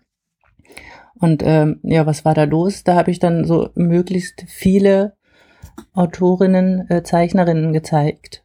gezeigt. Oder sie haben sich gezeigt. Oder wir haben die Bilder gezeigt. Weil ähm, das finde ich eigentlich auch eins der interessantesten Sachen bei dem ganzen Verlagsding und bei dem Büchermachen, wie kommen, was ist eigentlich davor? So diese ganze Arbeit dahin, ähm, die, die groben Skizzen, die Zeichnungen, also die Originale, dass, dass man die auch schön zeigen kann und sehen will. und da spreche ich nämlich auch aus eigener Erfahrung, weil ich war ja äh, Erlangerin und bin schon als Studentin oder Kind schon zum Comicsalon gegangen. Und das Beste fand ich immer, waren die Ausstellungen mit den Originalen. Weil, ähm, ja, also ich glaube, die haben mich einfach am meisten inspiriert. Die wollte ich ähm, am längsten angucken und dann konnte ich auch immer so ganz nah rangehen und, und sehen, okay, wie hat er denn das gemacht jetzt hier mit dem Tipex oder wie ist denn hier die Technik und so. Das fand ich am geilsten und das wollte ich auch einfach mal in Erlangen zeigen. Etwas zurückgeben. über zehn Jahre Verlagsgeschichte konntest du dort ausstellen. Und wenn ich es jetzt richtig verstanden habe, war das eine Ausstellung, wo der Fokus quasi auf den Originalen lag und vor allem auch im Erstellungsprozess dieser Originale, richtig? Mhm. Ja, kann man sagen. Und wir hatten so schicke Vitrinen. Mhm. Und ähm, da habe ich mal so, da habe ich aus unserem aktuellen Ja, Ja Jubiläumsmagazin die Seiten reingepackt, ähm, wo es um den Comicsalon ging. Also was du vorhin gesagt hast mit den Fotos und ähm, die Familie, ja, da habe ich also die, die vier, fünfmal, fünfmal insgesamt, die wir beim Comic-Salon waren mit Jaja, äh, quasi wie so ein Fotoalbum ausgestellt. Fünfmal? Das Ding findet alle zwei Jahre statt, das heißt, also du warst konsequent von Anfang an dabei. Ja, ich überlege also gerade. 2012, 14, 16, 18, 20 fiel aus. 22, ja, stimmt. Das war das fünfte Erlangen. Vielleicht mal aus deiner Sicht. Der Jahrverlag ist für mich persönlich auch sowas wie eine Nachwuchsschmiede. Ich finde, ihr habt da ganz viele Leute, die zum Teil eben auch tolle Erstveröffentlichungen haben, die so ein bisschen, wenn man will, gerade Vollgas durchstarten und das Ganze aber auch zu einer wirklich hohen, zu einer guten Qualität. Was würdest du denn mit deinen Worten aus deiner Sicht sagen, was zeichnet denn den Jaja Verlag aus? Äh, Stilvielfalt auf jeden Fall auch. Wobei man da jetzt ja schon irgendwie auch was ablesen kann. So was, aber das ist eigentlich auch nur so anscheinend, was mir gefällt oder was nicht. Mhm.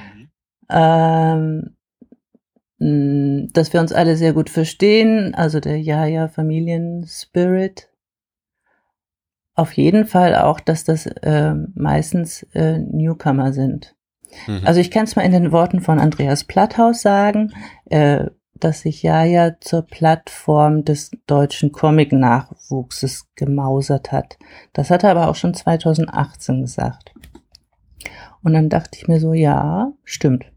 Also es ist ungefähr über die Hälfte ähm, der Veröffentlichungen sind Diplom, Bachelor oder irgendwie sonst wie Abschlussarbeiten. Und in meiner kleinen Bubble kommen diese Arbeiten auch wirklich sehr gut an, werden da regelmäßig positiv rezensiert. Das heißt also, der Ja-Verlag ist ein Erfolgskonzept, oder? ja, ja. Ich sag mal ja wer sich mal einen Eindruck davon machen möchte, wie vielleicht im Ansatz so dein Alltag aussieht beim Verjag als Verlegerin, was du da so die ganze Zeit tust und was gemacht werden muss, wie viel Kaffee man trinkt und wer da sonst noch in den vier Räumlichkeiten unterwegs ist, äh, in den Räumlichkeiten unterwegs ist, wo der Jahrverlag so stattfindet, der kann gern mal in Verlagswesen reinschauen. Das ist ein Comic, den hast du gemacht. Vielleicht magst du uns mal kurz vorstellen, was das eigentlich ist. Das ist ein Tag im Jaja Verlag vor Corona. Darum ist es eigentlich schon, äh, es ist schon Geschichte. Mhm. Weil äh, inzwischen sieht es hier natürlich anders aus. Und ich bin jetzt auch ganz alleine. also es war ja ähm, bis 2020 war Jaja Verlag hier mit in der Musenstube und die Musenstube ist eine Ateliergemeinschaft, die es noch fünf Jahre länger gab hier in Berlin. Genau. Und 2020 war dann kam Corona, wie ihr alle wisst, ne? Mhm. Große Veränderungen äh, brachen an und für mich war es oder für den Jaja Verlag war es so, okay, ich, ähm, ich brauche jetzt hier mehr Platz und ich will jetzt den ganzen, äh, die ganzen Räume. mhm. So groß ist es auch nicht. Es ist ja wirklich sehr klein. Und ähm, ja, ich will jetzt hier ganz alleine mit Jaja werkeln und gut ist. Das war so der Plan. Warum komme ich jetzt dahin?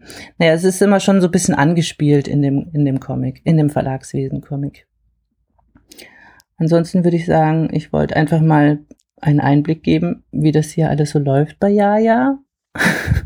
Hm. Ich wollte einen Comic mal wieder zeichnen und es stand das zehnjährige Jubiläum an. Also ich dachte, es passt irgendwie gut zusammen und äh, ja, es gibt wirklich sehr interessante auch Details und Einblicke und das Ding steckt zum Beispiel auch voller Easter Eggs. Das finde ich einfach großartig. Ich meine, was ein sehr offensichtliches Easter Egg zum Beispiel gleich auf dem Cover ist, ist halt dieses Schlüssel, dieser Schlüsselband vom Comic-Salon. Ja. ich, Das ist so eines von unzähligen kleinen Easter Eggs, die da drin stecken. Also wer so ein bisschen mit der deutschsprachigen Comic-Szene verwandelt ist, wird hier einiges wiedererkennen. Auch Figuren aus anderen Comics, die auch bei dir im Portfolio zu finden sind. Und deswegen von meiner Seite aus auf jeden Fall meine Empfehlung, sich hier mal ein bisschen intensiver mit diesem auch wirklich das so Leinen einband Band und wir haben ja dieses, ich weiß gar nicht, wie das heißt, dieses, dieses Lesezeichenbändchen. Das ja, das hat toll. die gleiche Farbe, hast du das gemerkt? Nicht sofort, aber jetzt, wo du es sagst. es ist übrigens immer noch mein Schlüsselband. Echt? Das hält so lange? Die Dinger sind so langlebig? Ja, und das ist, glaube ich, war 2014. Grün war 2014. Mhm. Du bist voll und ganz hauptberuflich Verlegerin, richtig? Leider. Wie viel deiner Zeit illustrierst du denn selbst noch? Äh, sehr wenig. Hm. Also am, am ehesten eigentlich dann für Jaja wiederum. Also jetzt habe ich gerade den, den neuen Skizzenkalender fürs, fürs nächste Jahr fertig in Druck gegeben und für den muss ich ja eigentlich immer das ganze Jahr über schon zeichnen, damit da genug Zeichnungen drin sind. Mhm. Ja, es gibt ein Buchprojekt, was sich gerade so verschleppt, wo ich die Kapitel anfange illust zu illustrieren. Das ist tatsächlich ähm, auch nicht Ja-Ja. Also es ist sehr wenig Zeit übrig neben Ja-Ja. Zu wenig. Und du machst ja nicht nur die Sachen, die du so machst, die wir auch in dem Verlagswesen punktuell nachvollziehen können. Du bist ja auch, und das war einer der Gründe für die Terminfindungsproblematik, ihr seid ja auch wirklich unterwegs. Ihr habt ja in den Veranstaltungen war, zuletzt warst du in Görlitz, richtig? Ach so, ja, das hat aber auch nichts mit Jaja zu tun. Ach so. War, war ich ganz privat. Okay. und das war tatsächlich auch zum Zeichnen, dieses ähm, Zettel- und Stift-Festival, das das Kühlhaus da ausrichtet, ist eigentlich so ein Nachfolger von dem damaligen epischen Skizzenfestival Stralsund. Mhm. Der, okay. Also ich sag, ich sag episch, weil das sehr wichtig ist auch für mein Leben. Und das ist wahrscheinlich auch schuld, dass es den Verlag gab. Ach ja, erzähl mal, wieso? Und da habe ich immer so viele Zeichner getroffen, ZeichnerInnen. Und ähm, das fing eigentlich an, so fast parallel, wie, wie, wie es hier unsere Musenstube gab. Und dann hatten wir, hier, hatten wir hier uns, so Zeichnerkolleginnen. Also von Anfang an war es ja auch immer die Maki Shimizu. Und dann sind wir jedes Jahr im Sommer zehn Tage in Stralsund gewesen, haben gezeichnet, wie irre. Ähm, immer irgendwie ähm, einen Fortschritt bemerkt. Also es war halt 40 Leute, die aufeinander hocken und nur zeichnen. Das, das allein ist schon geil und es war jetzt keine Bewertung oder so. Es ging einfach darum, dass wir uns entwickeln und uns gegenseitig über die Schultern gucken. Es gibt tausend Workshops. Naja, und da kam halt dann, also erstens haben wir da viele Leute kennengelernt noch und dann eben auch viele, die irgendwie in den Schubladen ihre Diplom- und Bachelorarbeiten hatten, unveröffentlicht weil es keinen Verlag gab, der sowas veröffentlicht. Und das war dann halt irgendwann Anlass, Grund genug, selber einzumachen, damit es mal alles an die, an, ans, ans Licht kommt. Ja. Was war die offiziell erste Veröffentlichung bei dir? Adagio, hm. Nummer eins. Markis ähm, äh, Slapstick-Comic hier über unsere Ateliergemeinschaft. Also schon sehr nerdy. Aber ich weiß die äh, ISBN auswendig. Das ne? glaube ich. Das steht ja auch im Verlag. Das steht auch, Verlag, auch drin, genau. Dann kam relativ zeitnah auch sowas, ich glaube, wie Mick mit dem Papa Diktator dazu, richtig? Ja, genau. Die Historie mit Mick. Auch ein toller Musiker, da müsst ihr euch mal informieren. Der tritt hier und da mal live auf mit seiner, äh, also als Teil einer Combo mit mehreren Menschen. Könnt ihr euch auch unbedingt mal anhören. Und dann habe ich es gleich zu Beginn der Anmoderation ja schon auch angeschnitten. Ich habe wirklich den Überblick verloren. Du warst zuletzt also oft unterwegs. Du als Verlag wurdest ausgezeichnet, aber eben auch die Sachen, die du veröffentlichst. Vielleicht kannst du uns da mal einen aktuellen Überblick geben. Fangen wir doch mal bei den Auszeichnungen für den Verlag an. Was gab's da denn so in letzter Zeit? Letzter Zeit. Also es gab ja letztes Jahr schon den äh, Deutschen Verlagspreis zum ersten Mal und den gab es dieses Jahr nochmal. Das war jetzt eigentlich das letzte. Eine Woche nach dem Comic-Salon, ne Quatsch, paar Tage nach dem Comic-Salon war die Preisüberreichung äh, da in Leipzig. Du hast jetzt zwei Jahre in Folge bekommen. Zwei Jahre in Folge, ja. Mhm. Finde ich gut. Und dazwischen war noch der Berliner Verlagspreis. Also da gibt's äh, so eine Shortlist von fünf. Also da haben wir jetzt nicht den Preis bekommen, aber eine Auszeichnung. Und da warte ich jetzt auf, auf, den, auf den nächsten. also Berliner Verlagspreis 22. Das steht noch aus, wo wir da landen. Mega, also wird anerkannt, was du da machst. Ja, also ich muss auch, ich muss auch sagen, das, das, das tut wirklich gut. Das tat mir letztes Jahr sehr gut.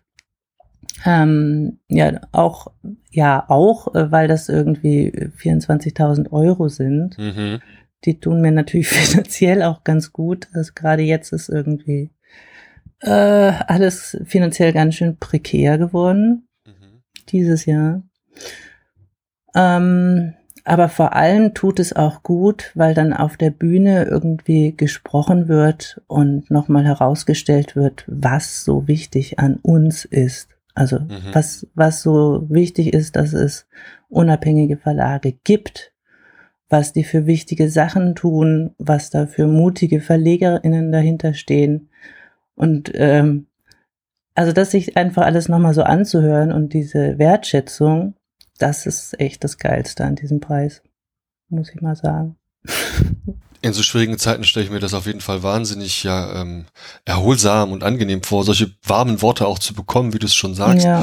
Ich bin ganz überrascht, dass du sagst, es ist nicht einfach gewesen, weil ich da gerne noch, noch ganz kurz doch nochmal den Schwenk zum großen C machen würde. Mein Eindruck mhm. von der Verlagswelt der letzten zwei, drei Jahre war, dass das denen ganz gut ging. Zu Hause sitzen und Comics lesen war so ein Ding, das haben plötzlich viel mehr Leute gemacht, als es vorher der Fall war. Ja. Ich weiß, dass das ganz Jahr aktuelle Jahr wieder komplett anders aussieht. Ich habe was gelesen von Millionen Buchlesenden dieses Jahr in Deutschland weniger als letztes Jahr. Muss man sich auch mal durch den Kopf gehen lassen. Aber wie ist es dir denn und vor allem dem Verlag in den letzten drei Jahren so ergangen? Ja, also erstmal war ich definitiv Corona-Gewinnerinnen. Also ab, mhm. ab wo es losging, die Leipziger Buchmesse fiel ja aus, das war dann gleich der Anfang. Die Leute merkten, okay, jetzt sitze ich zu Hause, jetzt brauche ich ein Buch, jetzt muss ich es über Internet bestellen. Also die Zahlen schossen in die Höhe. Wir hatten in Berlin auch äh, den Buchhandel offen die ganze Zeit, weil das war ja, wie ist das nochmal? äh, systemrelevant. Ja, klar. Äh, geistige Nahrung, genau. Ähm, also super. Und dann hatten wir unseren ähm, großen Erfolgscomic bei mir zu Hause von Paulina Stullin wo ich auch immer wieder denke, es muss mit auch am Titel gelegen haben. ich hatte so Angst vor diesem Ding, weil es sind einfach 600 Seiten und es ist, kostet 35 Euro im Verkauf. Ich dachte so, oh nein, was wird passieren und werden wir da überhaupt welche von verkaufen? Und es war jetzt ja dann Wahnsinn. Also wir sind ja plötzlich bei der vierten Auflage gelandet dann letztes mhm. Jahr. Weil sich die Leute vielleicht auch gedacht haben, bei mir zu Hause. Ach ja, bei mir zu Hause. Ja, das kenne ich. da war ich. ja, also das lief super und ähm, 2020, 2021 auch nochmal so. Und dann, äh, ja, kam dieses Jahr, das fing ja omikronös an, aber irgendwie war dann Corona auch ganz schnell wieder weg vom Tableau wegen dem Einmarsch von Putin in der Ukraine. Mhm. Und diese Angst, die jetzt herrscht, ist, glaube ich, also ja, das, das ist die gefühlte Inflation, dass man sich jetzt kein Buch mehr leisten kann. Beziehungsweise man kann jetzt endlich die ganzen Konzerte auch nachholen und sonst welche Sachen machen, die man halt ah, ja. zwei Jahre lang nicht gemacht hat. Also darum denke ich, ist der Bedarf gerade an Büchern nicht so hoch, leider. Ja. Und ich weiß auch nicht, wie die Leute jetzt äh, mit der Situation umgehen und wie das Weihnachtsgeschäft wird. Ich habe keine Ahnung. Also es ist einfach eine Unsicherheit, die so gerade ist, die ist echt, ähm, ja, komisch. Fühlt sich komisch an. Ja, es ist interessant, dass du auch sagst, dass das Medium so in Konkurrenz steht zu letztlich anderen Freizeitaktivitäten, wie jetzt, keine Ahnung, das, äh, auch der Kinobesuch zum Beispiel, ja, oder eben du hast das Konzertbesuch angesprochen, oder aber eben auch der Freibadbesuch ist jetzt. Ja, man kann ja auch im Freibad einen Comic lesen. Ne, kann man machen. Dann kann Und man den auch Leuten auch irgendwie einen Comic geben, der sogar so heißt. Also Praktisch. Geht, geht halt mit, mit dem Freibad ins Freibad. Den hast du mir nämlich netterweise auch zur Verfügung gestellt. Den habe ich auch gelesen. Wir haben ihn übrigens auch in der aktuellen Ausgabe der Comic Cookies besprochen. Da auf mhm. jeden Fall der Hinweis, da mal reinzuhören. Und ich habe ihn, glaube ich, genauso auch zusammengefasst wie viele andere Rezensionen, dass er nämlich der perfekte Comic für den Sommer und fürs Freibad ist, weil er einfach dieses Sommergefühl total hat, was vielleicht irgendwie auch an den Farben liegt und so. Sag mal, wie weit, wie weit warst du da eigentlich involviert bei dem Erstellungsprozess, gerade bei dieser Zusammenarbeit von der Doris Döri und der Paulina? Warst du da irgendwie drin oder hast du im Endeffekt nur noch alles verlegen müssen? Ich, ich habe im Endeffekt alles verlegt und stand die ganze Zeit staunend daneben. Ja. das haben die äh, ganz untereinander äh, irgendwie geregelt. Hm. Und auf meine verzweifelten E-Mails, erzähl doch mal, was ist denn los? Was passiert? Hat immer keiner richtig geantwortet. Naja, das ist dann auch ähm, Paulinas Style, die schickt mir dann lieber das sozusagen fast fertige Dokument und sagt, okay, jetzt sag, was du davon hältst. Ihr wart jetzt auch bei der Premiere, ne? Ja, jetzt dauert es noch zwei Wochen, dann kommt der Film ins Kino. Man kann sich schon den, den Trailer anschauen zum Beispiel. Sehr lustig. Meine Frage, ich weiß nicht, ob es an der Ausgabe liegt, die ich habe, oder ob das generell ein Fehldruck in der ersten Auflage war, aber was ist das denn mit dieser losen Seite? Ach Manu, jetzt wird's voll veröffentlicht hier. ja, ähm, mein Fehler. Mhm. Das ist leider mein Fehler gewesen, dass ich da diese Seite doppelt ähm, angelegt habe. Es hat keiner bemerkt. Die Bücher gingen in Druck. Es waren 3000 gedruckt. Und ähm, die nachhaltigste Variante, wie wir das irgendwie wieder gut machen, war halt einfach eine extra Seite zu drucken, die fehlende extra Seite zu drucken und in alle Bücher hineinzulegen. Per hm, Hand. Okay. okay, das ist also in der kompletten ersten Auflage der Fall. Das ist leider die erste Auflage von 3000 Stück. Die hat jetzt diese tolle Spezialseite. Also wir träumen ja davon, dass es irgendwie mehr Auflagen gibt und dass wir irgendwann sagen können so, hey, hast du noch so ein Buch mit der, von der ersten Auflage? Na, ist ja auch voll gut, weil die Paulina, die ja nun wirklich auch sehr redegewandt ist, die man gerne in Interviews hat und der auch gern zuhört. Ich glaube, das ist auch so eine, die gern diese eine besondere spezielle Seite signieren würde, oder? ja, das kann sie gerne. und dann du am besten noch dazu und im besten Fall vielleicht noch von dem ein oder anderen, ja, von der ein oder anderen Person, die am Film beteiligt war, dann wäre das das absolute Komplettpaket. Ja, dann in zehn Jahren, so, wenn es wenn es dann episch genug geworden ist. Nee, also es ist einfach ein, es passieren Fehler auch immer noch nach zehn Jahren und ich glaube, es ist echt äh, menschlich, aber wir würden jetzt niemals irgendwie diese 3000 Bücher einstampfen und wieder neu drucken lassen. Das geht einfach nicht. Na klar, natürlich. Ist ja auch, wie du schon sagst, nicht die nachhaltigste Idee. Das finde ich schon gut, dass ihr es gelöst habt, wie ihr es gemacht habt. Ähm, vielleicht nochmal zum Schluss unseres Gesprächs mal ein kurzer Blick in die Zukunft. An wie vielen Sachen arbeitest du denn jetzt für den Verlag an Veröffentlichungen äh, gerade? Was ist da so ungefähr im Blick? Erzähl doch mal so ein bisschen, was in den nächsten Monaten auf uns zukommt. In den nächsten Monaten kommen die Kalender raus. Ähm, das ist jetzt nicht so spannend. Ein sehr lustiger Comic noch also ich bin ja irgendwie diesen äh, Sommer dann in Richtung, okay, jetzt, jetzt, jetzt wird's komödiantisch äh, gegangen. Weil das war so meine, ähm, es gibt keine adäquate Antwort auf diese ganzen Krisen, aber es war so mein, meine Reaktion, ich mache jetzt einfach Komik, weil das ist einfach, äh, wenn ich jetzt noch Bücher mache, die sich mit den Übeln dieser Welt beschäftigen, dann drehen alle durch. Also mache ich lieber Comics, über die man lachen kann. Deswegen gibt es ja auch dieses lustige Möchtest du mal durchblättern Buch. Und ähm, so auf gleicher Ebene, ungefähr Augenhöhe, hat Stefan Holzweg einen lustig, einen lustigen äh, Instagram-Kanal, auf dem er ähm, so Cartoons heißt das ja dann, gemacht hat. Und die haben mich schon seit 2020 immer sehr erheitert, weil da ging es auch immer ganz gut mit dem Galgenhumor durch die Krisen. Und ja, das kommt jetzt raus. Äh, die lieben Kundinnen. Uns ist noch aufgefallen, dass wir gendern müssen im Titel. Mhm. Müssen, weil wir das wollen. Mhm. Also eigentlich angekündigt als die lieben Kunden, ist es jetzt aber die lieben Kundinnen. Verstehe. Und das ist, ähm, ja, du, ja, Das sind sogar nur Strichmännchen und, und Weibchen.